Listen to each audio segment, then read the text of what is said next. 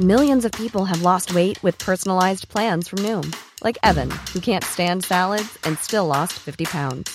Salads, generally, for most people, are the easy button, right? For me, that wasn't an option. I never really was a salad guy. That's just not who I am. But Noom worked for me. Get your personalized plan today at Noom.com. Real Noom user compensated to provide their story. In four weeks, the typical Noom user can expect to lose one to two pounds per week. Individual results may vary.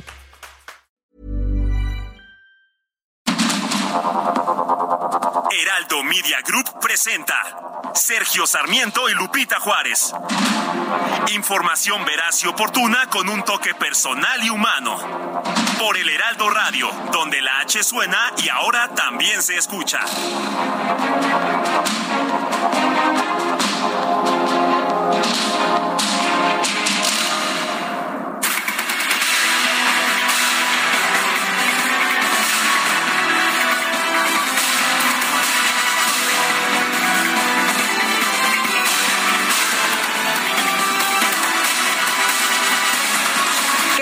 Saludarlos, amigos. Muy buenos días, las 7 de la mañana con un minuto y como siempre todo este equipo listo para llevarles lo que es noticia en este viernes, ya que bien se oye, viernes 12 de agosto del 2022. Y bueno, ¿cómo están? ¿Cómo amanecieron? ¿Se pudieron dormir después de que sonó la alerta sísmica por ahí de las 3 y cachito de la mañana? O ya no pudieron conciliar el sueño. Un sismo de 5.1 grados esta madrugada con epicentro en Huetamo, Michoacán, fue perceptible en algunas zonas de la Ciudad de México y ameritó alerta sísmica, aunque en redes sociales me decían varias de las personas, varios tuiteros que ya no se pudieron dormir, que eh, estaban pues muy preocupados, eh, no se había sentido el, el temblor, aunque otros me decían que ellos solamente se habían enterado por lo que estaba circulando en las redes sociales eh, a esa hora y que, bueno, no había sonado la alerta sísmica. De acuerdo con el Servicio Sismológico Nacional, el epicentro fue de 33 kilómetros al suroeste de Huetamo, Michoacán. El presidente Andrés Manuel López Obrador tuiteó, bueno, tuiteó muy tempranito, ¿no? Por ahí de las 3 y cacho de la mañana y después a las 4.13 informó que no se registraron daños. El reporte que tengo a esta hora es que no se registraron daños por el sismo con epicentro a 30 kilómetros de Huetamo, Michoacán, en tanto que el secretario de Seguridad de la Ciudad de México, Omar García Harfush, en su cuenta de Twitter también informó sobre lo que se estaba haciendo y dijo que no hubo incidentes graves ni daños en la Ciudad de México. El sismo apenas perceptible en algunas zonas de la ciudad y la alerta también se activó en Acapulco, en Morelia, Chilpancingo, además del estado de Morelos. ¿A ustedes cómo les fue en el estado de México? También me reportaban que había sonado la alerta sísmica y bueno, pues mucha gente, mucha gente que anda desmañanada a esta hora por lo que ya le conté para nuestros amigos en otras partes de la República Mexicana, pues así andamos desde la madrugada todos despiertos y a esta hora vaya usted a saber si andamos más dormidos que despiertos. Bueno, déjeme decirle a usted que una pugna dentro del penal de Ciudad Juárez entre grupos de narcopandillas detonó una serie de ataques allá en Ciudad Juárez, en toda la ciudad y hasta anoche se reportaba la muerte de por lo menos 11 personas. Otra situación lamentable en el país, más de 15 heridos. Todo inició alrededor de la una de la tarde cuando hubo un motín al interior del Centro de Reinserción Social entre pandillas de los Mecicles contra otro grupo identificado como los Chapos. Los reos aprovecharon la hora de visita para realizar el ataque, lo cual dejó a tres reclusos muertos, dos de ellos identificados como integrantes de los Mecicles, este grupo criminal que opera para el cártel de Sinaloa. Bueno, después del enfrentamiento, por ahí de las 5 de la tarde, se dio a conocer una serie de incendios y balaceras en al menos 20 tiendas, oxos, negocios de comida y gasolineras. Se prendieron fuego también a vehículos, a camiones, se bloquearon avenidas. Estuvo terrible, terrible lo que sucedió el día de ayer y déjeme decirle a usted que pues hubo hubo dos mujeres muertas, se hablaba que una no pudo salir de este incendio y que murió precisamente en una de las tiendas. Le tendremos todos los detalles y la confirmación de lo que se ha mencionado hasta este momento. En las primeras agresiones se reportó que sujetos armados lanzaron bombas Molotov en una de las tiendas de la empresa Oxo y que provocó la muerte de dos mujeres, una de ellas empleada del lugar, también eh, cuatro empleados, se habla de que una de ellas está embarazada, por cierto, ¿eh? También cuatro empleados de la empresa radiofónica Switch Mega Radio entre ellos el locutor Alan González, fueron asesinados. Ellos estaban haciendo una transmisión en vivo en el estacionamiento de una plaza comercial ubicada en Avenida Ejército Nacional de la colonia Pradera Dorada. Y bueno, pues ahí un grupo de hombres armados lanzó ráfagas a bordo de una camioneta contra estos eh, pues civiles, contra estas personas, eh, trabajadores de Mega Radio y los disparos los alcanzaron, además a otras personas, clientes que estaban ahí, pues en el lugar, imagínense nada más qué situación más grave lo que estamos viviendo. Primero en Guanajuato, luego en Jalisco, hace apenas tres días. Eh, lo que le estamos dando a conocer es eh, información eh, que se decía en Guanajuato y en, en Jalisco para sembrar el terror. Yo no sé si esta sea la idea, pero pues lo han logrado, ¿no? Lo han logrado en diferentes estados de la República Mexicana. Es lo que se vive el infierno. Y cuatro empleados de la de otra tienda allá en Ciudad Juárez fueron baleados en las instalaciones ubicadas en Boulevard Oscar eh, Flores y calle Juan Escutia. Después, otro empleado fue atacado a balazos, un empleado también de una gasolinera eh, pues quedó gravemente herido.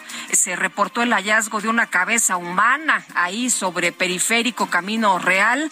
La gobernadora de la entidad, Maru Campos, informó que hay operativos para establecer el orden en coordinación con las autoridades federales. Pero bueno, pues así, así como le cuento, la pesadilla que se registró el día de ayer, ahora le tocó a Ciudad Juárez, allá en Chihuahua. Y por otra parte, por otra parte, la Fiscalía General de la República solicitó a la Justicia Federal una audiencia para imputar de manera penal y solicitar vinculación a proceso de Cristian Solís, supuesto dueño de la mina El Pinabete en Coahuila, en la que al menos 10 trabajadores están atrapados. Usted sabe que pues se han registrado diferentes intentos por tratar de localizarlo, se metió un dron, ayer un buzo, en fin, pero no ha sido posible dar con su paradero. Ya las personas muy desesperadas trabajadores dicen, ya que nos dejen entrar a nosotros, nosotros conocemos el terreno, nosotros sabemos de qué se trata, nosotros hemos trabajado en estas zonas, queremos ayudar, queremos pues que nuestros compañeros eh, sean liberados del lugar en el que están, sean rescatados y decían ellos, bueno, pues ya ni siquiera hay que pedir permiso a la autoridad, hay que hacerlo nosotros. Ayer también hubo una marcha de familiares pues pidiendo oración para que se encuentre con vida a estos 10 mineros, a estos 10 trabajadores que siguen atrapados después de una semana. Se informó que la solicitud, se ha presentado esta solicitud en contra del dueño del Pinabete, se presentó el día de ayer al Centro de Justicia Penal Federal en Coahuila con sede en Torreón para imputar a Solís por el delito de explotación ilícita de un bien nacional. Ahora resulta que no cuentan con concesión, autorización o contrato con la autoridad competente. Imagínese nada más, se ha denunciado una y otra vez las condiciones en las que operan de manera ilegal estos lugares, pero parece que las autoridades no se dan cuenta hasta que ocurre una tragedia de esta naturaleza. Sí, eh, dicen ellos, su responsabilidad en todos los actos de dirección y administración en la explotación ilícita del subsuelo, que es un bien de la nación, a través de la mina de carbón mineral conocida como el Pinabete en Salinas, Coahuila, incumpliendo obligaciones que la ley le impone a quien realiza este tipo de actividades, dice la Fiscalía General de la República. ¿Y dónde están las otras autoridades encargadas de revisar que esto no ocurra? ¿Dónde están las otras autoridades que se encargan de pues estar pendientes de que no haya ilegalidades, de que los trabajadores pues hagan su labor de manera adecuada? Ausentes, ¿no? Ausentes, por supuesto. Y ya son las siete de la mañana con nueve minutos. Las de destacadas de El Heraldo de México.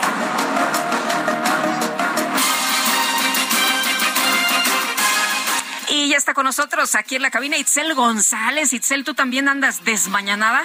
Híjole, muy buenos días. ¿Cómo te fue? ¿Qué tal el susto? Excelente viernes, Lupita, ¿qué crees en Gustavo Amadero? ¿No soy yo? No sonó. Ah, Entonces uno durmió. Vienes planito, fresquecita. parejito. Los de Gustavo. Amadero, al parecer, dormimos. De un tirón.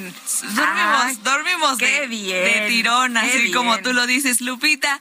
Hay regalos esta mañana, no ¿Ah, es sí? quincena, pero tenemos... Vienes generosa. Venimos generosos. Vienes generosa. Si les gusta Regina Orozco, se va a presentar el próximo sábado en el Teatro Metropolitan, o sea, el día de mañana a las 9 de la noche. Tenemos cinco pases dobles para ver, repito, a Regina Orozco, su show Canciones para planchar. Así que si usted se anima a ir al Teatro Metropolitan, mándenos un mensaje 552010 9647 con su nombre completo diciéndonos que quiere ir al Teatro Metropolitan para que pasen el día de hoy por sus boletos aquí al Heraldo de México y mañana se vayan a disfrutar este show Me de sábado imperdible previo a la quincena, pero como siempre consintiéndolos aquí esta mañana en Sergio y Lupita. Y Lupita es viernes y hay que trabajar, así que comenzamos con las destacadas del Heraldo de México. En primera plana, orden federal limitan pasajeros y vuelos en el Aeropuerto Internacional de la Ciudad de México. Debido a la saturación, se busca que los usuarios se trasladen al nuevo AIFA. En tanto, invertirán 600 millones de pesos para que la Ciudad de México rehabilite la Terminal 2. País, Semar Helicóptero envían a Estados Unidos caja negra de aeronave. Una vez que analicen grabaciones, continuará la investigación en México. Ciudad de México rescatan a migrantes secuestrados. Son 22 personas originarias de Guatemala. Les pedían 2.500 dólares a cada uno para dejarlos en libertad. 12 son menores de edad. Estados, Coahuila, escombros traban rescate, pilotes y agua impiden acceso de buzos a la mina, aceleran extracción de líquido para que haya condiciones para el ingreso. Y cada vez crece más la preocupación. Hay algunos mineros que dicen que su experiencia, algunos que han sobrevivido, que han sido rescatados después de siete o nueve días. Y bueno, pues vamos a esperar, ¿no? Ojalá, ojalá que haya buenas noticias. Impresionantes sí. las imágenes, los espacios por los que tienen que pasar. Es una situación bastante peligrosa y como dicen, si no hay situaciones, ¿para qué arriesgar a más gente?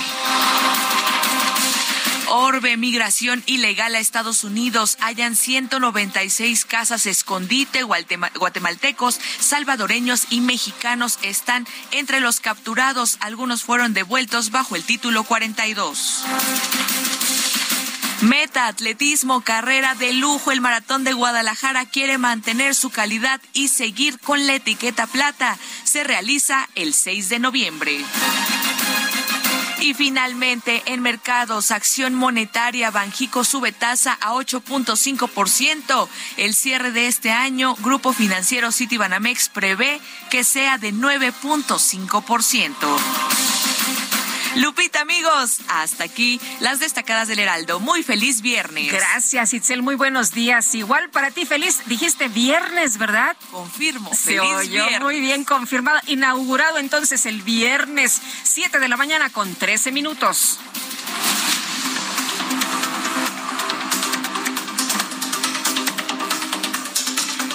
Este resumen de lo más importante esta mañana para cerrar la semana.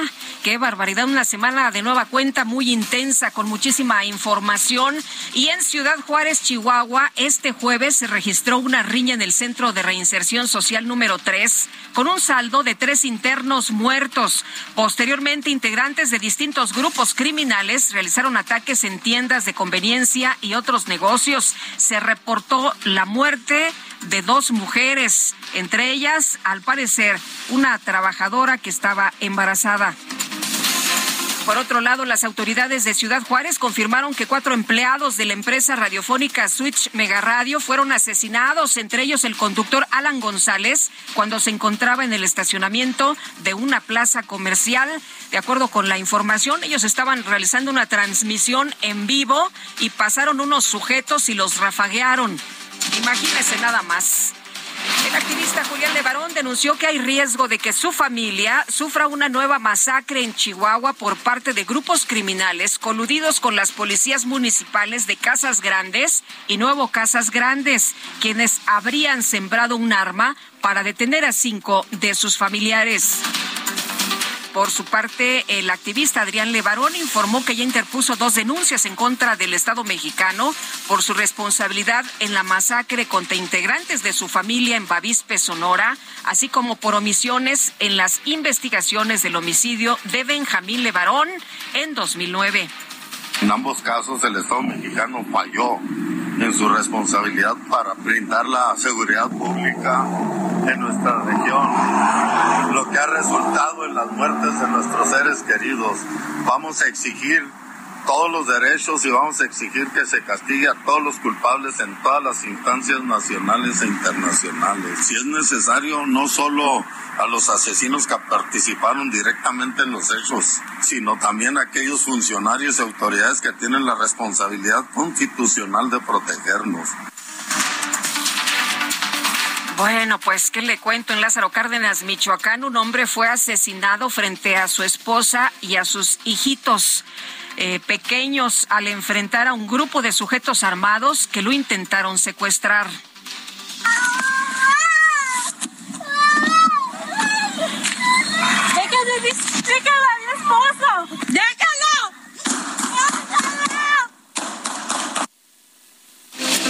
Bueno, pues los niños muy asustados, imagínense nada más vivir esta escena y ahí la desesperación de la señora para que pues te dejen a, su esposo.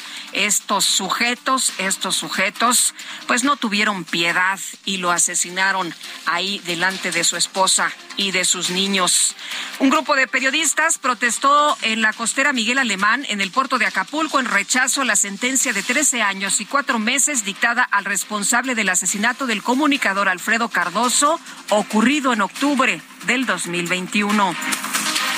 La Confederación Patronal de la República Mexicana denunció que la decisión del presidente López Obrador de incorporar la Guardia Nacional a la Secretaría de la Defensa Nacional mediante un decreto viola la Constitución y atropella las facultades del Congreso presidente de la Junta de Coordinación Política del Senado, Ricardo Monreal, se pronunció a favor de impulsar una reforma fiscal que grave la acumulación del capital en manos de pocas personas a fin de lograr una auténtica distribución de la riqueza. A través de Twitter, el dirigente nacional del PRI, Alejandro Moreno, calificó como farsa y simulación la reunión en la que los diputados de Morena y sus aliados acordaron destituirlo de la presidencia de la Comisión de Gobernación. El Comité Nacional de Morena confirmó que los congresos estatales del partido programados para los días 13 y 14 de agosto se posponen debido a que aún no se han publicado los resultados de las pasadas elecciones distritales.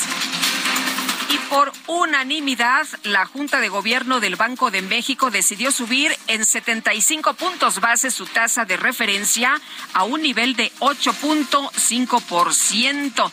Roberto Aguilar estará en este espacio un poquito más adelante para platicarnos sobre el tema. Y desde el estado de Nayarit, el secretario de Gobernación, Adán Augusto López, encabezó la presentación del órgano público descentralizado IMSS Bienestar encargado de garantizar los servicios de salud integrales en todo el país. Yo quiero iniciar agradeciéndole mucho a nuestro amigo y compañero, el doctor Miguel Ángel Navarro, que nos haya invitado a estar aquí esta tarde en Nayarit. Como diría un poeta tabasqueño, venimos a disfrutar de una tarde sutil en otras tierras. Y el director general del Instituto Mexicano del Seguro Social, Zoe Robledo, explicó que el IMSS Bienestar tendrá autonomía técnica, operativa y de gestión, así como personalidad jurídica y patrimonio propio. que todos accedieran a instituciones y modalidades del propio Sistema Nacional de, de Salud. Y en diciembre del 2019, las reformas al artículo cuarto de la Constitución que establecían que toda establecen eh, que toda persona tiene derecho a la protección social de la salud y que la ley sería la que definiría las bases y modalidades para el acceso a los servicios de salud a partir de un sistema para el de salud para el bienestar con el fin de garantizar la extensión progresiva, cuantitativa y cualitativa de los servicios de salud para su atención integral y gratuita para aquellos que no cuentan con seguridad eh, social. La Federación de Sindicatos de Trabajadores al Servicio del Estado y el gobernador de Nayarit, Miguel Ángel Navarro, pidieron garantizar una suficiencia financiera para el IMSS Bienestar y no crear duplicidad de funciones ni falsas expectativas a los trabajadores que esperan su basificación. Garantizando aspectos de carácter laboral que es lógico y que ha planteado muchas veces Marcos Ayala, muchas veces sobre que los trabajadores también que están en la rama de la salud pública también sean sujetos a situaciones escalafonarias convenientes. Que eso es una situación que tenemos que ver con el seguro social, particularmente con el bienestar, pero que no salgan la dualidad de servicios ofertar porque confundimos a la población. Omar Nasif, el director general de Previsión Social de la Secretaría del Trabajo, confirmó que la norma oficial mexicana para el teletrabajo, que se encuentra en proceso de consulta pública, va a aplicar solo para las empresas, ya que el marco normativo para el sector público es la ley de los trabajadores al servicio del Estado. Distintos empleados de la refinería de Dos Bocas contratados por la, empresa Copsa Torero, la cual a su vez trabaja para una firma multinacional, anunciaron un paro de labores en protesta por la falta de pago. ¿Sabe desde hace cuánto no les pagan? Pues ya tienen dos semanas, dos semanas sin recibir salario. La Fiscalía General de la República solicitó al Centro de Justicia Penal Federal en Coahuila una audiencia para imputar penalmente y solicitar la vinculación a proceso de Cristian Solís, dueño de la mina El Pinabet, en donde 10 trabajadores siguen atrapados. ¿Y si será Cristian Solís el dueño de la mina? Ya ve que se habla de que hay pues algunos prestanombres. Y representantes del Fondo Nacional de Fomento al Turismo, a cargo de las obras del tren Maya, se reunieron con funcionarios de la Secretaría de Medio Ambiente y Recursos Naturales para informar sobre la manifestación de impacto ambiental del tramo 5 Sur de este proyecto. En el evento, activistas ambientales denunciaron que las obras del tren Maya arrancaron desde mayo sin estudios de impacto ambiental y que avanzaron a pesar de que se otorgaron amparos para detener la construcción. Bueno, ya sabemos por dónde se pasan los amparos, ¿no? La jefa de gobierno, Claudia Sheinbaum, informó que las obras para renovar los cimientos de la Terminal 2 del Aeropuerto Internacional de la Ciudad de México van a estar a cargo de las autoridades capitalinas. Entonces el presidente eh, pues convocó a, varias entidades. Eh, agradecemos que nos haya convocado porque en realidad es un tema federal. Pero como el aeropuerto está en la Ciudad de México, nos incorporó porque además hay temas pues de embotellamiento, servicios, etcétera, que tienen que ver con el gobierno de la Ciudad de México. Y estuvimos en estas mesas de trabajo entonces, obviamente una parte le corresponde al gobierno de México de definir a través de qué mecanismos pues se limita el número de vuelos en el Aeropuerto Internacional de la Ciudad de México para que se vayan al Aeropuerto Internacional Felipe Ángeles y pueda pues disminuirse los riesgos y la saturación, la incomodidad de los usuarios del Aeropuerto Internacional de la Ciudad de México. Bueno, por otra parte, esta madrugada se registró un sismo magnitud 5.1 con epicentro a 34 kilómetros al suroeste de Ciudad Altamirano Guerrero. En la Ciudad de México se activó la alerta sísmica. El gobernador de Nuevo León, Samuel García, acudió este jueves a la oficialía de partes del Congreso local para entregar la segunda vuelta de la reforma integral para crear una nueva constitución estatal. El secretario general de la ONU advirtió que hay un riesgo de catástrofe por los bombardeos en la central nuclear de Zaporilla, por los cuales se acusan mutuamente los ejércitos de Rusia y de Ucrania. En información de los deportes, la FIFA anunció formalmente que la Copa del Mundo Qatar 2022 comenzará un día antes de lo previsto, el 20 de noviembre, con el partido entre los anfitriones y Ecuador. Nosotros tenemos que hacer una pausa, pero regresamos enseguida. Quiero escuchar su dulce voz, así que puede enviarnos un mensaje de audio a nuestro WhatsApp 55 20 10 96 47 o qué tal que nos escribe un mensajito. Le reitero el número 55 20 10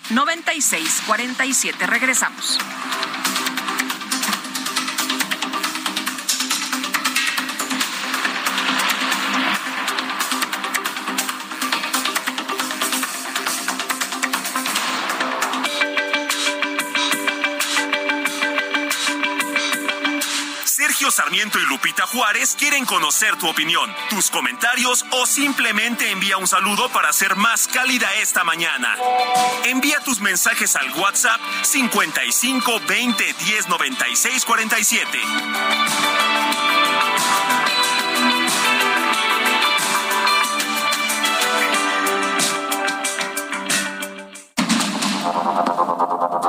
Continuamos con Sergio Sarmiento y Lupita Juárez por el Heraldo Radio.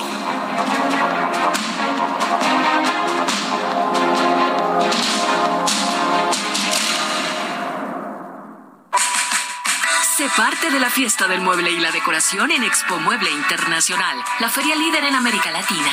Recorre sus 60.000 metros cuadrados y encuentra la más alta calidad, variedad, diseño inmobiliario para hogar, jardín, hotel, restaurantes, para todos. La cita es del 17 al 20 de agosto en Expo Guadalajara. Regístrate sin costo en www.expomuebleinternacional.com.mx. Guadalajara, moda en mueble.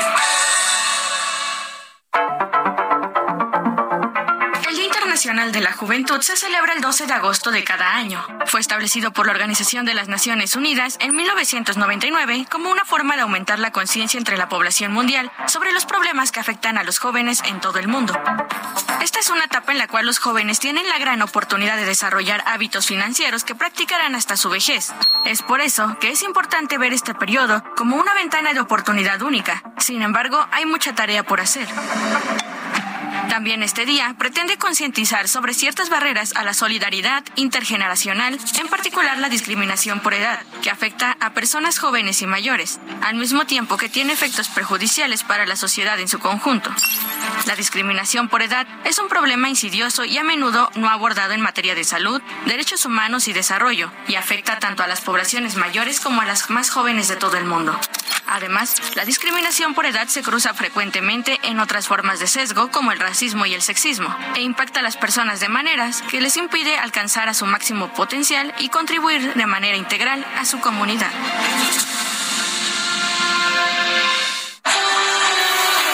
El amor inspira nuestras acciones por México. Reforestando la tierra, reciclando, cuidando el agua, impulsando a las mujeres y generando bienestar en las comunidades.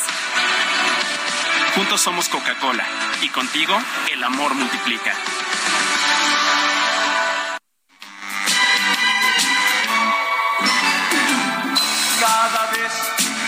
Corazón.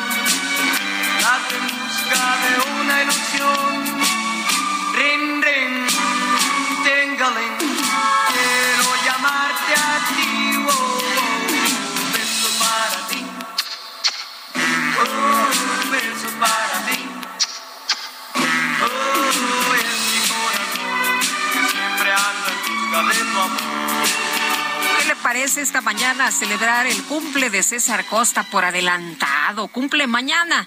Él, eh, pues, lo conoce usted, es un eh, gran cantante mexicano, actor, productor, abogado mexicano, una gran figura del rock and roll, por supuesto, a quien estamos felicitando esta mañana con mucho cariño a César Costa.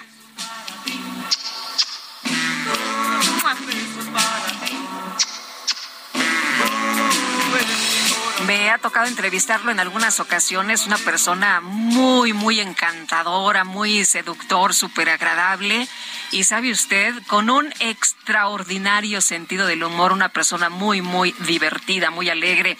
Felicidades al gran César Costa. Bueno, fíjese usted que nos escriben esta mañana. Muchas gracias a todos eh, por sus mensajes. Pelontius Bar, eh, Vander dice, buenos días, ya ni la chiflan con sus altavoces de la alerta sísmica desde que se activó, no paró de sonar hasta las cuatro, sino hasta las cuatro de la mañana. A ver cómo salgo de alterado en mis pruebas de laboratorio de esta mañana, es lo que nos dice. Y muchas personas con el mismo mensaje, ¿eh? que se activó la alerta y que, bueno, pues después de que se activó ya no se pudo parar en otros lados de plano que se enteraron cuando se despertaron porque no sonó la alerta sísmica. Nos dice Miguel Torres, saludos desde Asunción en Paraguay. Querido Miguel, te mandamos un fuerte abrazo. Muchas gracias por estar en la sintonía de Sergio y Lupita aquí en el Heraldo. Pues eh, nos dice Patricia desde Tequisquiapan, hola mis queridos amigos, buen día, ya viernes, wow, qué rápido se van las semanas. Saludos como siempre a todos los del equipo de trabajo y pasen un excelente fin de semana. Fíjese usted que una pugna dentro del penal de Ciudad Juárez entre grupos de narcopandillas detonó una serie de ataques en toda la ciudad y hasta anoche, hasta anoche se reportaba la muerte de 11 personas y más de 15, 15 lesionados. Federico Guevara, ¿cómo estás? Cuéntanos cómo amanecen por allá las cosas, cómo está la situación en este momento. Buenos días, Lupita. Buenos días. una calma chicha, como se dice generalmente, después de, como tú bien comentas, una tarde y noche violenta del día de ayer en esta fronteriza ciudad, que todo inició, como tú bien indicas, con el ataque al cerezo número 3, en donde hay dos personas muertas, seis lesionadas, producto de una pugna entre bandas rivales, entre el grupo de los mexicles y los chavos. Eh, después de ahí, una cronología.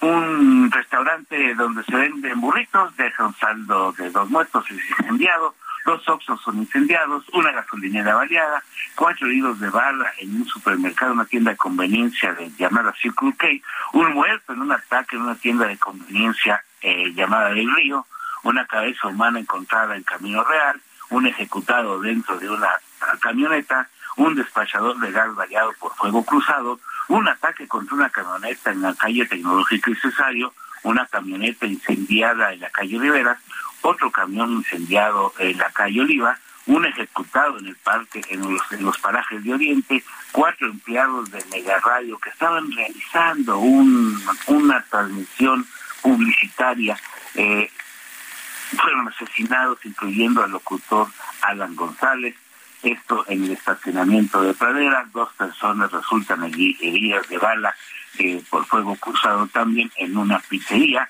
ataque al edificio ya entrada la noche a la Fiscalía Zona Norte y un camión incendiado en la calle Cloutier.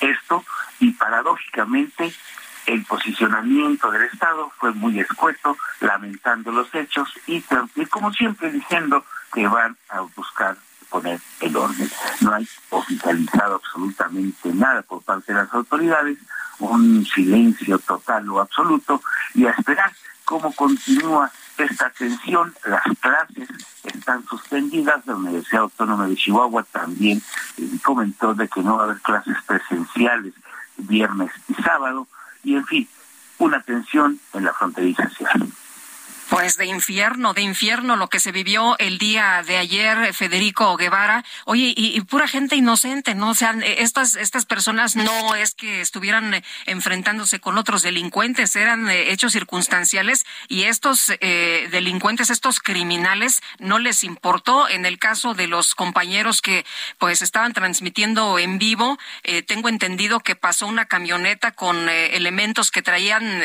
armas largas y los rafaguearon Efectivamente, aquí lo que estamos viendo es un ejercicio de infringir terror dentro de la población, más que un enfrentamiento directo, fue salir a hacer este acto de terrorismo y se define muy bien un acto de terrorismo es cualquier eh, eh, cualquier suceso que genere terror entre la población y creo que el objetivo se ha logrado. Hay muchas hipótesis, hay muchas especulaciones, pero desafortunadamente sí, existe la presencia del ejército en estos momentos en la calle, de la Guardia Nacional, de la Policía y la Fiscalía, pero invariablemente ante este silencio y más que nada ni un reporte oficial de los hechos es lo que están calladitos no muy calladitos. y eso es lo que genera animadversión y más temor dentro de la población Claro. Eh, Federico, nos dices que entonces la situación el día de hoy amanece con estos patrullajes y bueno, pues eh, en calma, pero en calma, pues eh, con, con miedo de, con temor de la gente, ¿no? exactamente, y en estos momentos en los puentes internacionales que conectan a Juárez con la ciudad del Paso, Texas, las filas son interminables, una revisión por parte de los agentes de migración del CPV de los Estados Unidos es el reflejo y hay que recordar que muchísima gente que, que, eh, que reside en Ciudad Juárez va y labora a los Estados Unidos eh, y esto es lo que ha generado también una serie de retrasos eh, larguísimos. Muy bien, pues Federico, estaremos muy atentos y regresamos contigo si nos permites un poquito más adelante. Claro que sí, Lupita. Gracias, un abrazo, Federico Guevara. Y sobre los hechos de violencia en Ciudad Juárez, esto fue lo que comentó Ricardo Mejía, que como usted sabe es subsecretario de Seguridad Pública del Gobierno de México. Vamos a escuchar. A las 13.27 horas del día de ayer, al interior del Cerezo Estatal número 3 en Ciudad Juárez, se tuvo conocimiento de una agresión en el módulo 2 de este centro penitenciario, donde grupos delictivos identificados como los Chapos fueron atacados por un grupo rival denominado los Mechicles, generando una riña al interior de este centro penitenciario, resultando 20 internos lesionados, cuatro de ellos por proyectil de arma de fuego, el resto por golpes y contusiones, así como dos eh, personas privadas de la libertad muertos por proyectil de arma de fuego. Se logra eh, restablecer el control en el centro penitenciario a partir de la actuación de las fuerzas municipales, estatales y federales, pero a partir de esta situación, eh, este grupo delictivo, los mechicles, empieza a emprender acciones de disturbio y agresiones contra la población civil en Ciudad Juárez, dando como resultado nueve personas fallecidas que se suman a las dos que se suscitaron al interior del centro penitenciario. Entre las personas que fueron asesinadas por este grupo delictivo se encuentran eh, cuatro personas que estaban eh, afuera de un local en la Avenida Ejército Nacional, en un, en un establecimiento comercial, haciendo un control remoto, que pertenecen a la, la estación Mega Radio, a Switch FM, y ahí se encontraba entre ellos un locutor de radio, Alan González. Los demás personas pues prestaban servicios a partir de un control remoto que se llevaba a cabo en ese local comercial. Bueno, pues hay parte de lo que ha explicado lo que se vivió el día de ayer Ricardo Mejía, subsecretario de Seguridad Pública del Gobierno de México. Hay 11 personas que perdieron la vida, 11 personas asesinadas el día de ayer en unas cuantas horas en Ciudad Juárez. Bueno, y un hombre, un hombre fue asesinado por un grupo armado frente a su familia. Esto también estuvo, ay, eh, una crueldad tremenda en Lázaro Cárdenas allá en Michoacán, lo querían secuestrar, él se defiende y bueno, pues finalmente lo asesinan en frente de su esposa y de sus hijitos. Yo creo que pues los niños tendrían entre cuatro y cinco años. Itzel González, tienes los detalles adelante. Muy buenos días, Lupita. Te comento que una mujer y sus dos hijos pequeños fueron testigos del violento asesinato de su padre, un crimen perpetrado a manos de un grupo armado en el municipio de Lázaro Cárdenas, en Michoacán. Estos hechos ocurrieron el pasado martes sobre la avenida Tulipanes de la colonia 600 Casas, punto por el que circulaban a bordo de un automóvil, pues el matrimonio y sus dos hijos, un niño y una niña de entre 5 y 6 años de edad. Al transitar por las cercanías del mercado de Lázaro Cárdenas, El padre pues descendió de su coche y se dirigió a un comercio, pero ahí fue interceptado por un comando que intentó privarlo de la libertad. El hombre pues se opuso al posible secuestro, por lo que finalmente los delincuentes le lanzaron diversos disparos hasta dejarlo sin vida.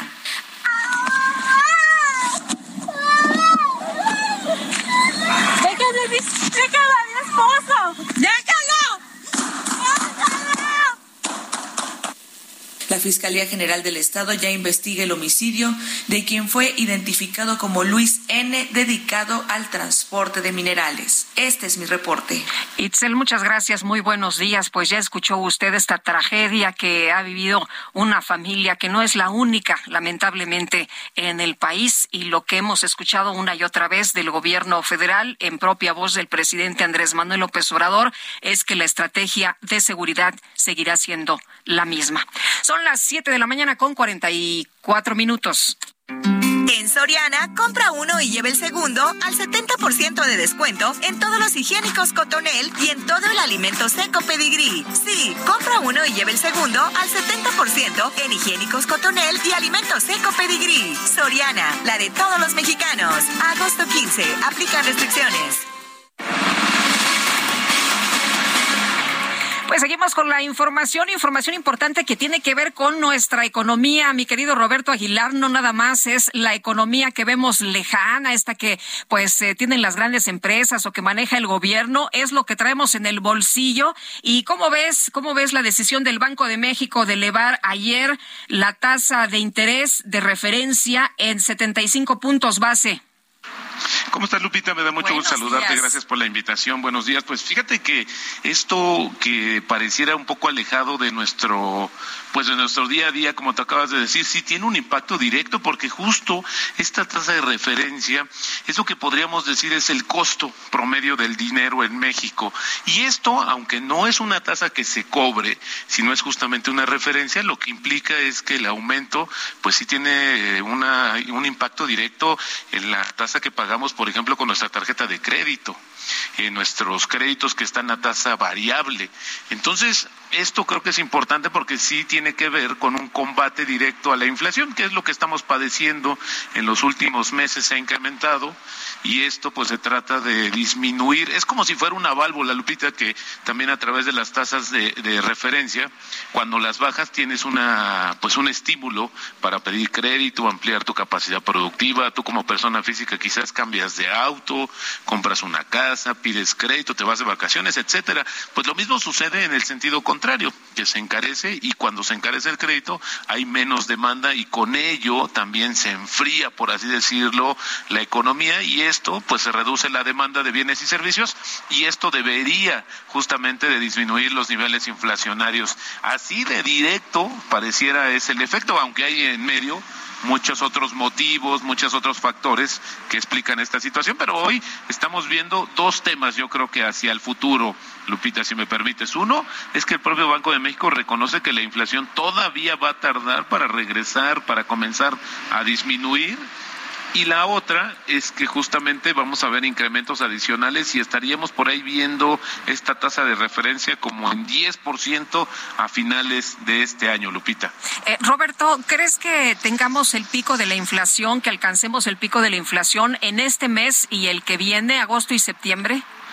Pues fíjate que eso es lo que comentó justamente eh, la Secretaría de Hacienda, pero mira, yo creo que en medio de por ejemplo, en agosto viene eh, el regreso a clases y hay muchos otros elementos que justamente no se han podido ni se deberían controlar, porque ese es otro de los temas. El gobierno un programa, este programa eh, de apoyo y contención con 24 productos de canasta básica y la verdad es que pues no, no hemos visto que tenga resultados puesto que la inflación como te decía pues sigue aumentando en México. Así es que yo veo que todavía habrá tiempo más para llegar a este a ese nivel de el pico y con ello ya comenzar a descender porque también pues mira hay una buena parte de esta inflación que hemos importado Lupita. Uno porque el aumento de los precios de referencia por ejemplo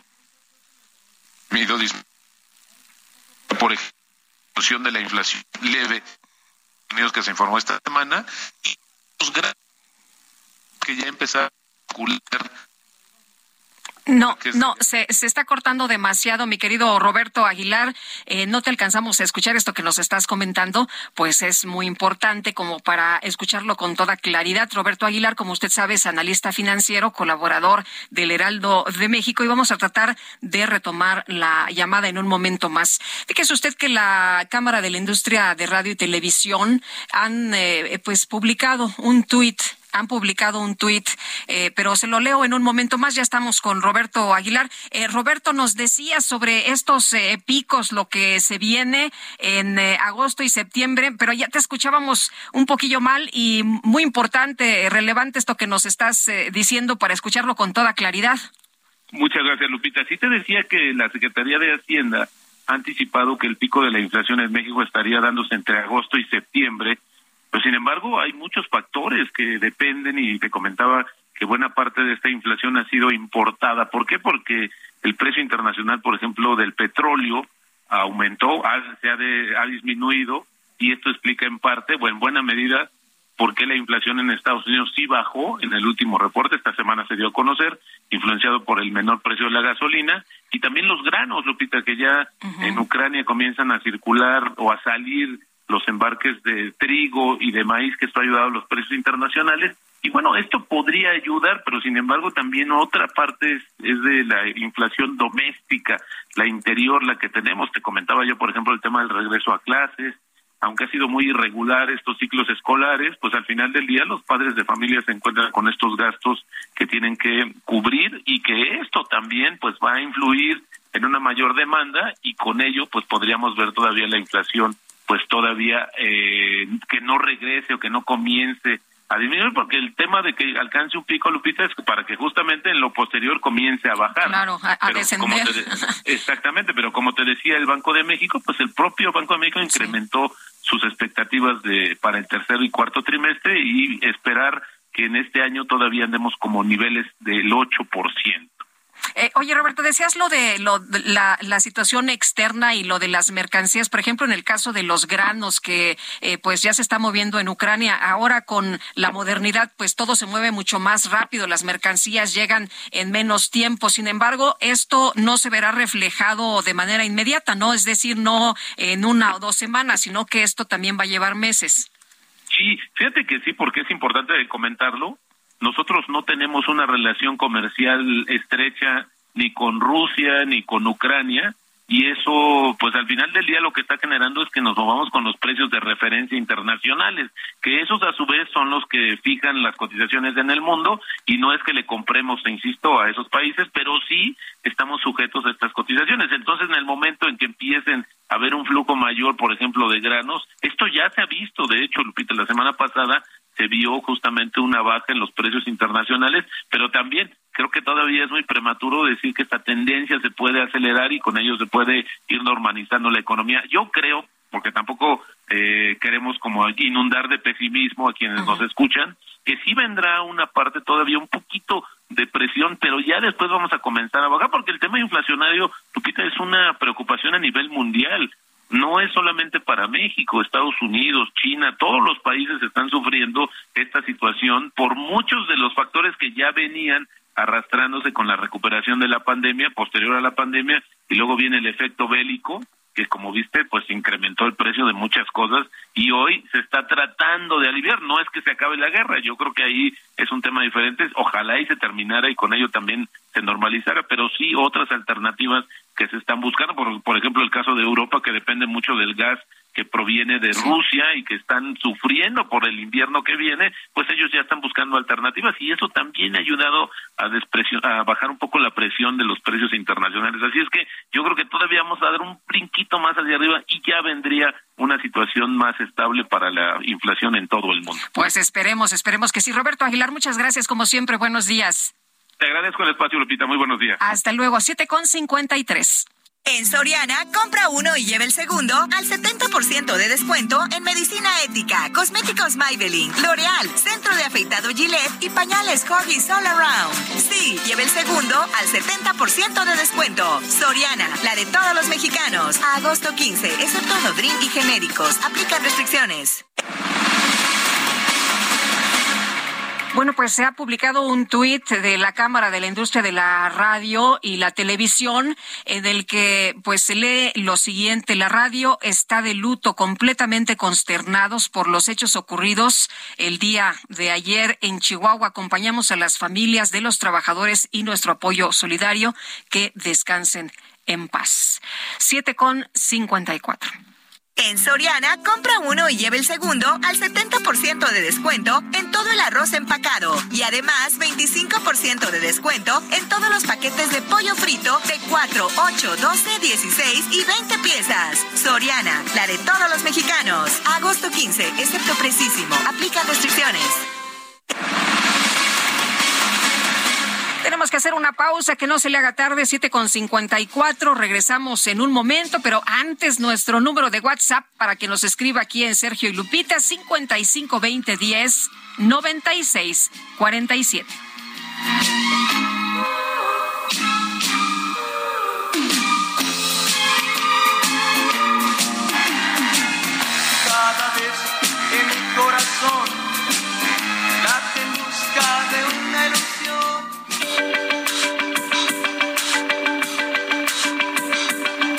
Sergio Sarmiento y Lupita Juárez quieren conocer tu opinión, tus comentarios o simplemente envía un saludo para hacer más cálida esta mañana. Envía tus mensajes al WhatsApp 55 20 10 96 47.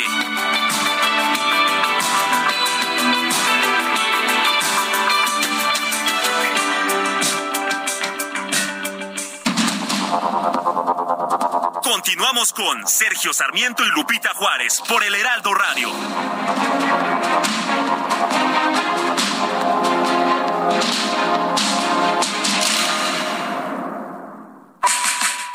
Sé parte de la fiesta del mueble y la decoración en Expo Mueble Internacional, la feria líder en América Latina. Recorre sus 60.000 metros cuadrados y encuentra la más alta calidad, variedad, diseño inmobiliario para hogar, jardín, hotel, restaurantes, para todos. La cita es del 17 al 20 de agosto en Expo Guadalajara. Regístrate sin costo en www.expomuebleinternacional.com.mx. Guadalajara, moda en mueble.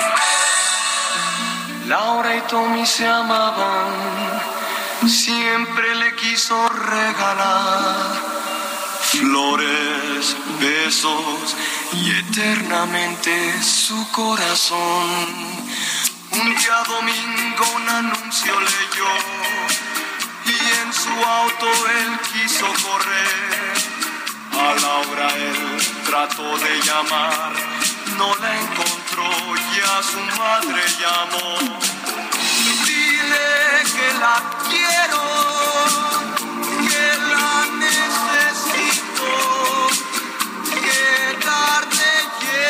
pues esto es la historia de Tommy. Está cantando el del cumple, César Costa. Mañana cumple años. Y nos dice Lupita González, muy feliz cumpleaños a César Costa, extraordinario ser humano, mi ídolo de niña. César, muchas felicidades.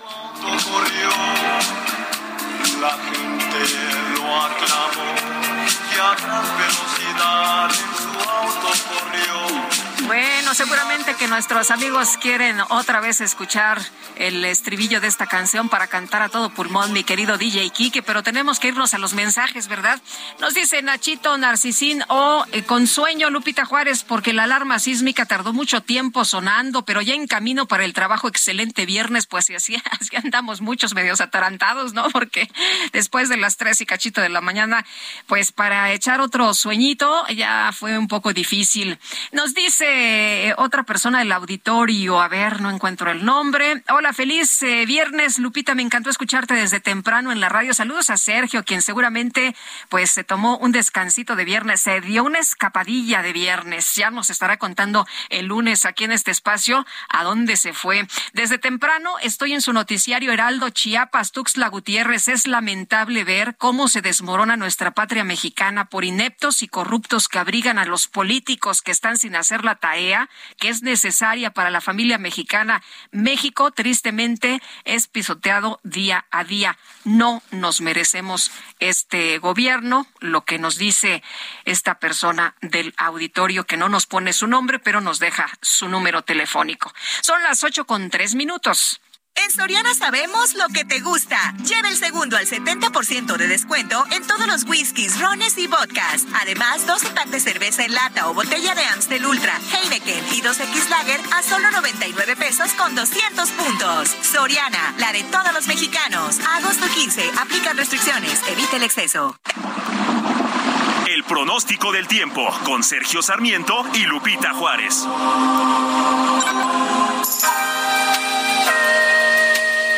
Livia González, meteoróloga del Servicio Meteorológico Nacional de la Conagua, ¿qué nos espera en cuestión de clima para las próximas horas? Cuéntanos cómo nos va este fin de semana. Hola Lupita, muy buenos días. Un saludarte. Pues bueno, te comento que nuevamente será un día lluvioso en gran parte de la República Mexicana.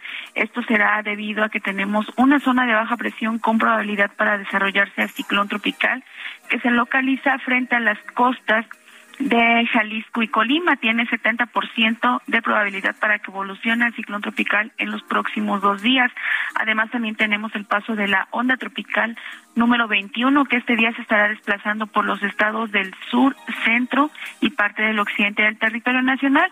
Y bueno, obviamente abundante entrada de humedad de ambos litorales hacia el interior del territorio nacional y un canal de baja presión también que estará afectando el interior del país. Y bueno, debido a esto, perdón, durante este día estamos pronosticando lluvias puntuales intensas en los estados de Guerrero, Oaxaca y Veracruz. Lluvias muy fuertes se van a presentar en los estados del noroeste del país, como son Sonora, Sinaloa, Chihuahua y Durango. Estas lluvias van a ser ocasionadas por el monzón mexicano que no mencioné hace un momento. Y también se presentarán lluvias muy fuertes en Nayarit, Jalisco, Colima, Michoacán, Morelos, Puebla y Chiapas y bueno, las lluvias fuertes las estamos pronosticando para los estados del centro del país, como son la Ciudad de México, el Estado de México, Tlaxcala, y también en zonas del noreste como Tamaulipas, Nuevo León y en el sureste del país, Tabasco.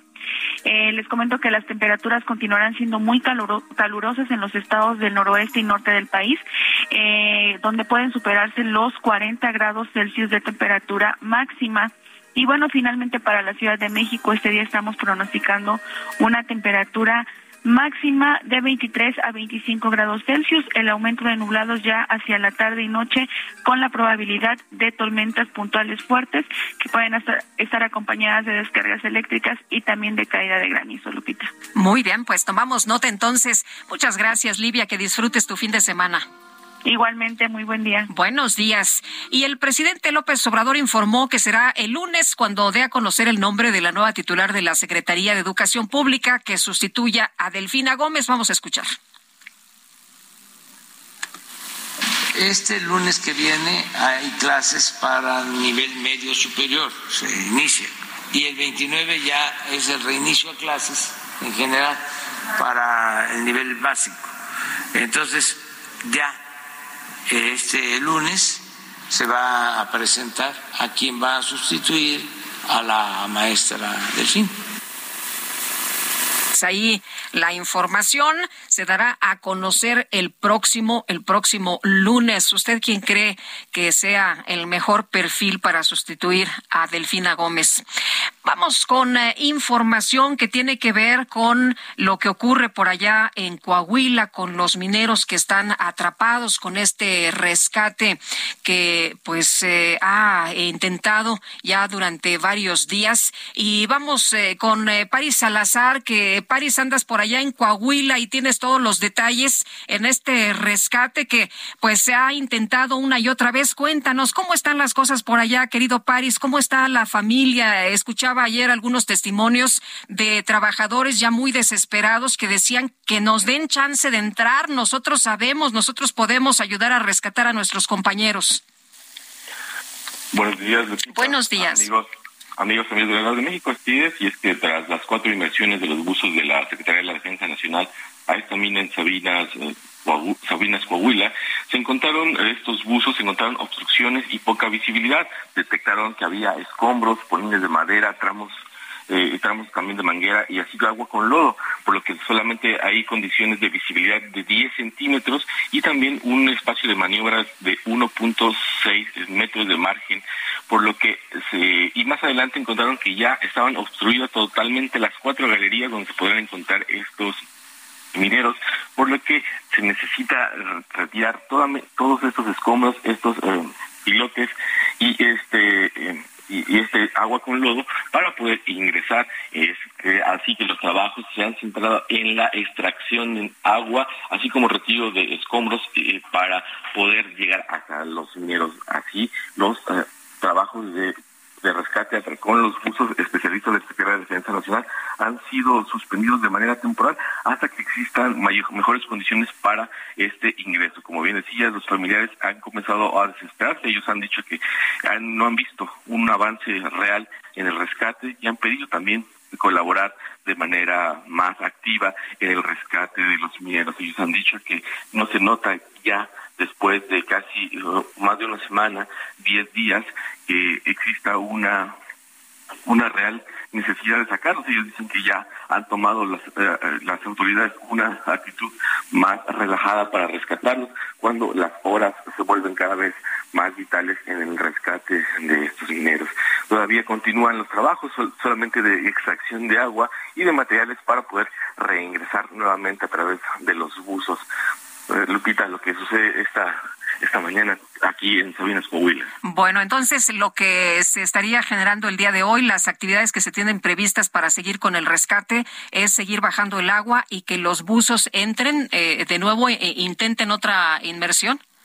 Así es, sacar estos eh, niveles de, de, agua y de ese, ese tipo de materiales escombros y esos pilates que antes sostenían la la construcción de esos eh, pilotes que refuerzan eh, ahora fueron arrasados por los niveles de agua y hoy son un estorbo para el ingreso a la mina. Hay que retirarlos y hay que retirar el agua para que haya un camino libre y puedan ingresar estos buzos a rescatar estos 10 eh, mineros que se encuentran atrapados del pasado 3 de agosto. Muy bien, París, muchas gracias, muy buenos días. Buenos días. Hasta luego. Y las autoridades de Coahuila, Alejandro Montenegro, que es nuestro compañero corresponsal allá en Coahuila, siguen con la extracción del agua en la mina del Pinabete. Alejandro, ¿cómo ves la situación? ¿Qué es lo que dicen las autoridades en estos momentos? ¿Cómo ves tú? Eh, pues transcurren las horas, no, ya han pasado varios días, no se ha podido realizar este rescate, pero ¿qué es lo que ocurre con la autoridad? ¿Qué es lo que cuentan? ¿Cuáles son las declaraciones? ¿Qué tal? Buenos días, Lupita. Te saludo con mucho gusto desde Coahuila. Y bueno, pues como bien comentas, otro día más, eh, que bueno, pues no se ha podido iniciar este rescate.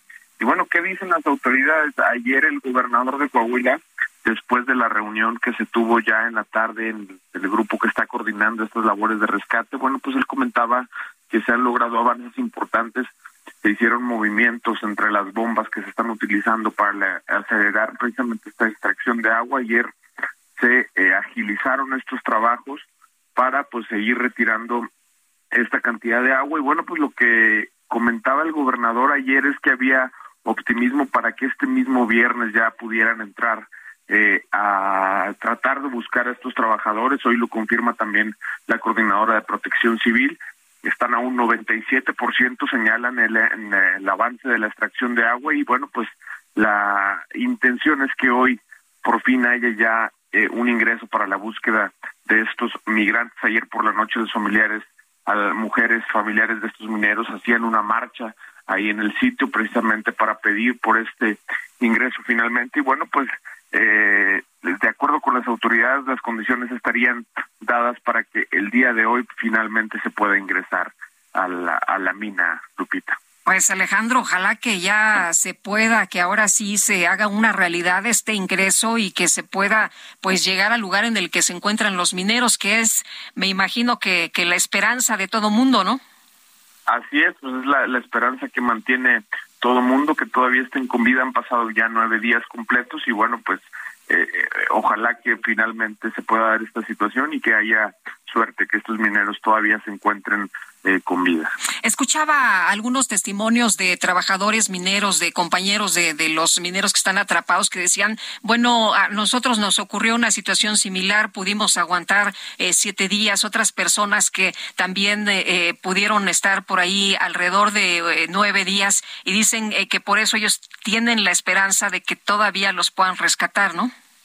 Sí, claro, precisamente un testimonio del señor don Plutarco, que también es minero, que, que está ahí en el sitio y que él señalaba eso, que él eh, hace unos años vivió un incidente parecido y estuvo una semana completa eh, atrapado y, salió con vida. Y bueno, pues eh, lo que también han señalado otros, uno que precisamente estuvo dentro de la mina, que ha estado dentro de esta mina, el Pinabete, que decía que hay un espacio en el que se pueden resguardar una especie de bolsa de aire en el que se una campana, ¿no? De aire decían. Así es, ellos le llaman una campana y bueno, pues la esperanza está fincada en que los de estos 10 trabajadores hayan logrado ponerse en esa zona a salvo. Muy bien, pues Alejandro, muchas gracias. Te mando un abrazo y estaremos muy pendientes. Muy buenos días. Muy buenos días, Lupita. Gracias. Bueno, hay también de otros testimonios de personas ya muy mayores de 80 años que dicen que pues son mineros que conocen bien estos lugares, estos pozos y ya desesperados que la autoridad pues eh, para ellos no está haciendo nada, aunque sabemos que se ha estado trabajando todo este tiempo. Eh, dicen eh, algunos de, las personas ya muy adultas que quieren, que les piden que los dejen bajar, ¿no? Algunos de ellos incluso pues dicen ya déjenme bajar por mis hijos. Eh, algunos tienen pues a sus hijos ahí atrapados. Qué desesperación. Y la Fiscalía General de la República solicitó a la Justicia Federal una audiencia para imputar penalmente y solicitar la vinculación a proceso de Cristian Solís, dueño de la mina, el Pinabete, al parecer dueño de la mina, porque se habla de que hay asuntos muy irregulares y que también hay prestanombres. Pero vamos con Diana Martínez, que tiene más información. Adelante, Diana. Así es, Lupita, muy buenos días. La Fiscalía General de la República busca imputar a Cristian Solís el delito de explotación ilícita del subsuelo a través de la mina El Pinabete en Sabinas, Coahuila, donde 10 trabajadores quedaron atrapados.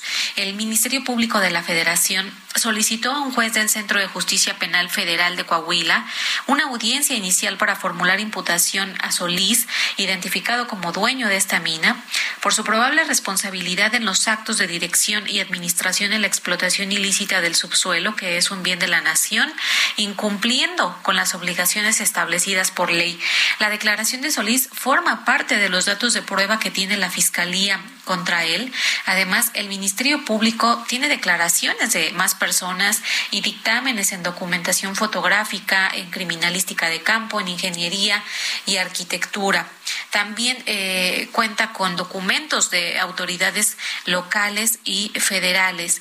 La Fiscalía General de la República eh, precisó que la investigación todavía eh, continúa y se informará de forma inmediata las siguientes actuaciones que realice el Ministerio Público Federal de conformidad con las pruebas que se vayan obteniendo en razón de los delitos que se puedan ir comprobando. Hasta aquí mi reporte. Muchas gracias, Diana, por esta información. Y la secretaria del Trabajo, Luisa María Alcalde, dijo que esa dependencia va a realizar una investigación muy profunda para ubicar dónde se dieron las violaciones a la ley en el caso de esta mina El Pinabete de Sabinas, donde aún, como usted sabe, pues no se ha logrado el rescate de los mineros. Ella dice que lo más importante pues es el rescate de los mineros y después eh, todas las eh, investigaciones. Eh, dice que la prioridad pues es el rescate y que una vez que haya concluido este, inician las investigaciones no solamente en materia penal, sino en todas las materias y en materia de seguridad y salud. Dijo que pues espera que acabe esta etapa, que realmente es lo que interesa en estos momentos y después se hará una investigación muy profunda y van a ubicar dónde estuvieron las violaciones, qué fue lo que falló. Y el gobernador de Jalisco, Enrique Alfaro, declaró que no hubo detenidos en actos violentos allá en Zapopan para evitar un problema mayor. Y Mayeli Mariscal, nos tienes todos los detalles. Cuéntanos, ¿qué tal? Muy buenos días. Muy buenos días, buenos días también a todo el auditorio. Pues así es, esta declaración le hace el gobernador de Jalisco el día de ayer, eh, quien aseguró que, bueno, pese a que en tiempo real se estuvo eh, observando las acciones de estos civiles armados a través del sistema escudo urbano C5, pues no hubo detenidos precisamente para evitar eh, un daño mucho mayor un problema mucho mayor, así es como lo declara. Y bueno, el día de ayer también eh, el área de comunicación social de gobierno del estado aclara que no hubo una indicación de no detener a estos civiles armados y sin embargo, pues bueno, ahí lo que dijo el gobernador también apuntó que ya estuvo en comunicación con las autoridades federales, esto porque pese a que se llevan a cabo operativos en los cuales por cuestión de estrategia no se les informa a los estados, pues en esta ocasión sí hubo daño en el patrimonio de los jaliscienses y está pidiendo pues que se revisen estas estrategias de combate al crimen organizado. También, eh, pues dijo que ya instruyó a su equipo para localizar a la familia, la cual fue despojada de su vehículo y que sirvió para bloquear una de las avenidas en el municipio de Zapopan a fin de apoyarle y restituirle su patrimonio. Así es que, pues esa es la información por lo pronto, Lupita. Muy bien. Oye, Mayeli, entonces eh, dice que no, no hubo reacción inmediata para no generar mayores problemas y que por lo pronto, pues va a apoyar a esta, a esta persona que todos vimos este video tremendo, ¿no? Que bajan a la, la familia, le ponen eh, la gasolina, lo incendian y en cuestión de segundos ya es una, pues, eh, una bola de fuego. Así es, se va a estar apoyando esta familia. Eh, la pregunta es si se les va a apoyar también. Hubo dos vehículos particulares incendiados, es decir, otra familia que también eh, pierde su patrimonio, pero por lo pronto, pues a esta que mencionas del video que circuló, en donde sí se baja la familia, ya se está eh, buscando para buscar apoyar y restituir su patrimonio. Mayeli, ¿cómo amanece las cosas por allá? ¿Cómo está la situación? ¿Ya todo mundo regresando a sus actividades normales?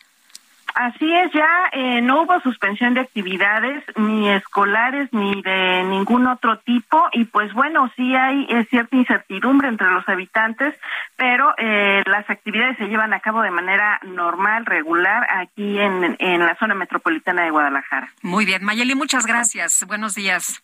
Excelente día para todos. Hasta luego. Eh, se instaló un centro de acopio para medicamentos en Veracruz para los damnificados de Cuba tras la explosión de depósitos de combustible allá en Matanzas. Ya sabe usted que pues las autoridades la riegan, pero quien la paga pues es la gente. Y Juan David Castilla, cuéntanos, ¿qué tal? Muy buenos días. Muy buenos días, Lupita, te saludo con mucho gusto desde Veracruz. Efectivamente, este centro de acopio fue instalado en Plaza Sebastián Lerdo de Tejada, justamente frente al Palacio de Gobierno en la ciudad de Jalapa, la capital del estado, y esto para ayudar a los miles de damnificados tras esta lamentable explosión de depósitos de combustible en Matanzas en el país de Cuba. Y pues en este punto pudimos platicar con Pedro Domínguez Rodríguez, él es presidente de la Asociación de Cubanos Residentes en Jalapa, y mencionaba que se busca acopiar principalmente medicamentos, Lupita, vitaminas, algodón, agua esterilizada, guantes quirúrgicos, jeringas, y otros artículos que consideran que eh, serían de gran utilidad para estas personas que están padeciendo esta lamentable situación. Decirte, Lupita, que esta ayuda será recibida en esta carpa que fue montada sobre la plaza pública durante los días 12 y 13 de agosto en un horario de 10 de la mañana a 5 de la tarde. Estos, estos apoyos serán trasladados a la Embajada de Cuba en México el próximo lunes 15 de agosto y se espera que al día siguiente sean llevados a los damnificados con la documentación correspondiente. También este líder cubano nos decía que por el bloqueo de Estados Unidos a Cuba resulta 20 veces más complicado comprar una aspirina y por ello es necesaria la ayuda humanitaria para estas personas. Eh, también dio a conocer que se ha solicitado el apoyo al gobierno de Veracruz, toda vez que se requieren al menos 10 toneladas de medicamentos para ayudar al pueblo cubano. Sin embargo, hasta este momento, Lupita, no han recibido una respuesta favorable por parte de las autoridades estatales, sobre todo de la Secretaría de Salud de Veracruz, que podría hacer las donaciones correspondientes. Pero, mientras tanto, van a permanecer en la plaza pública casi durante todo el día, eh, esperando que haya respuesta ¿no? por parte de jalapeños veracruzanos que decidan ayudar a estas personas de Cuba. Muy bien, pues muchas gracias, Juan David, por esta información. Muy buenos días. Muy buenos días, Lupita. Hasta luego. Eh, igualmente para ti que sea un excelente viernes. Y los cubanos han eh, soportado apagones de 6 a 18 horas y buscan abastecerse de gasolina luego de este incendio que destruyó el 40% del principal depósito de combustible en Matanzas, cerrando su único puerto de buques superpetroleros. Esta nación dependiente de las importaciones, pues apenas, apenas se venía recuperando del impacto de las sanciones de Estados Unidos la pandemia que les afectó durísimo en el turismo y también los precios internacionales del combustible. Eh, bueno, pues eh, así está la situación por allá. Eh, ha habido muchos apagones y la gente, como le digo, la gente es la que paga los platos rotos. Y vamos ahora con otras informaciones, pero también gracias a Vamos rápidamente con Mario Miranda. Mario, ¿cómo estás? Muy buenos días. Cuéntanos qué pasa esta mañana. Hola, ¿qué tal, Lupita? Sergio, buenos días. Pues nos encontramos en la zona de Santa Fe, en la tercera sección de Santa Fe. Esto en la calle Cilantro, muy cerca de la glorieta de Vasco de Quiroga. Y es que hace unos momentos pues, se registró un enfrentamiento entre civiles y policías, ya que se llevaba a cabo un desalojo de unas personas que viven aquí en una zona boscosa y construyeron unas construcciones de madera y aquí habitaban y pues estas construcciones pues son ilegales y se llevó a cabo un desalojo. Por tal motivo pues estas personas se molestaron con los elementos policíacos, se registró un enfrentamiento, hubo palazos, piedrazos y posteriormente también se incendiaron estas chozas de madera, fueron quemadas, fueron incendiadas. También una camioneta que se encontraba ahí estacionada fue incendiada. Ya en estos momentos se encuentran equipos de, emergencia como bomberos, protección civil y ambulancias, los cuales están atendiendo a dos personas que resultaron lesionadas debido al enfrentamiento y están sofocando el fuego está en estas construcciones de madera. Pues esta es la información que te tengo, Lupita y Sergio. Continuamos pendientes de la alcaldía Álvaro Gracias, Mario. Muy buenos días. Bueno, pues están aparatosísimas las imágenes ¿eh? de este incendio y ahí está lo que ha ocurrido esta mañana, de acuerdo con el reporte de mi compañero Mario Miranda. Y nos dice una persona al auditorio, no es posible. Ayer hubo una tarde de terror en Ciudad Juárez donde murieron 11 personas y el presidente presenta un cuadro de popularidad. No se vale. Tenemos que hacer una pausa, pero regresamos de inmediato. Le quiero recordar 55 20 10 96 47, nuestro número de WhatsApp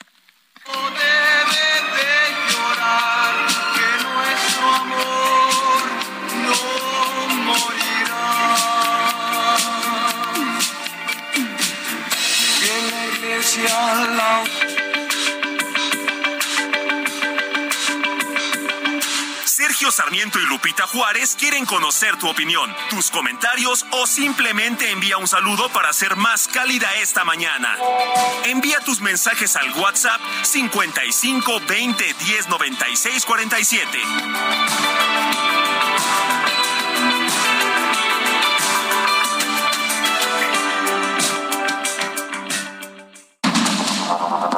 Continuamos con Sergio Sarmiento y Lupita Juárez por el Heraldo Radio.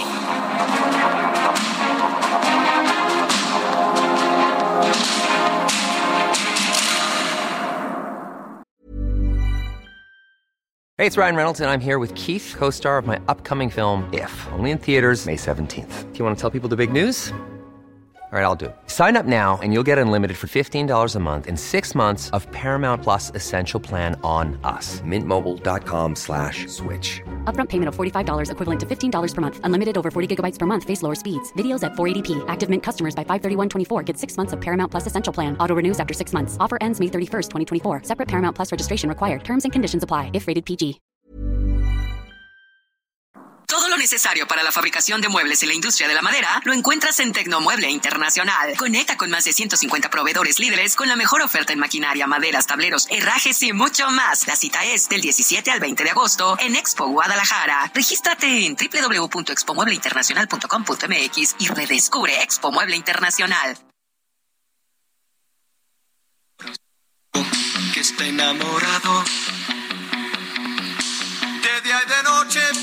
Piensa solo en ti. No se convence y no ha comprendido que al que tú quieres es otro, no es a mí. Corazón loco, loco de alegría, vive soñando la felicidad. Y no le he dicho que tú ya no eres mía, que me has dejado y no regresarás.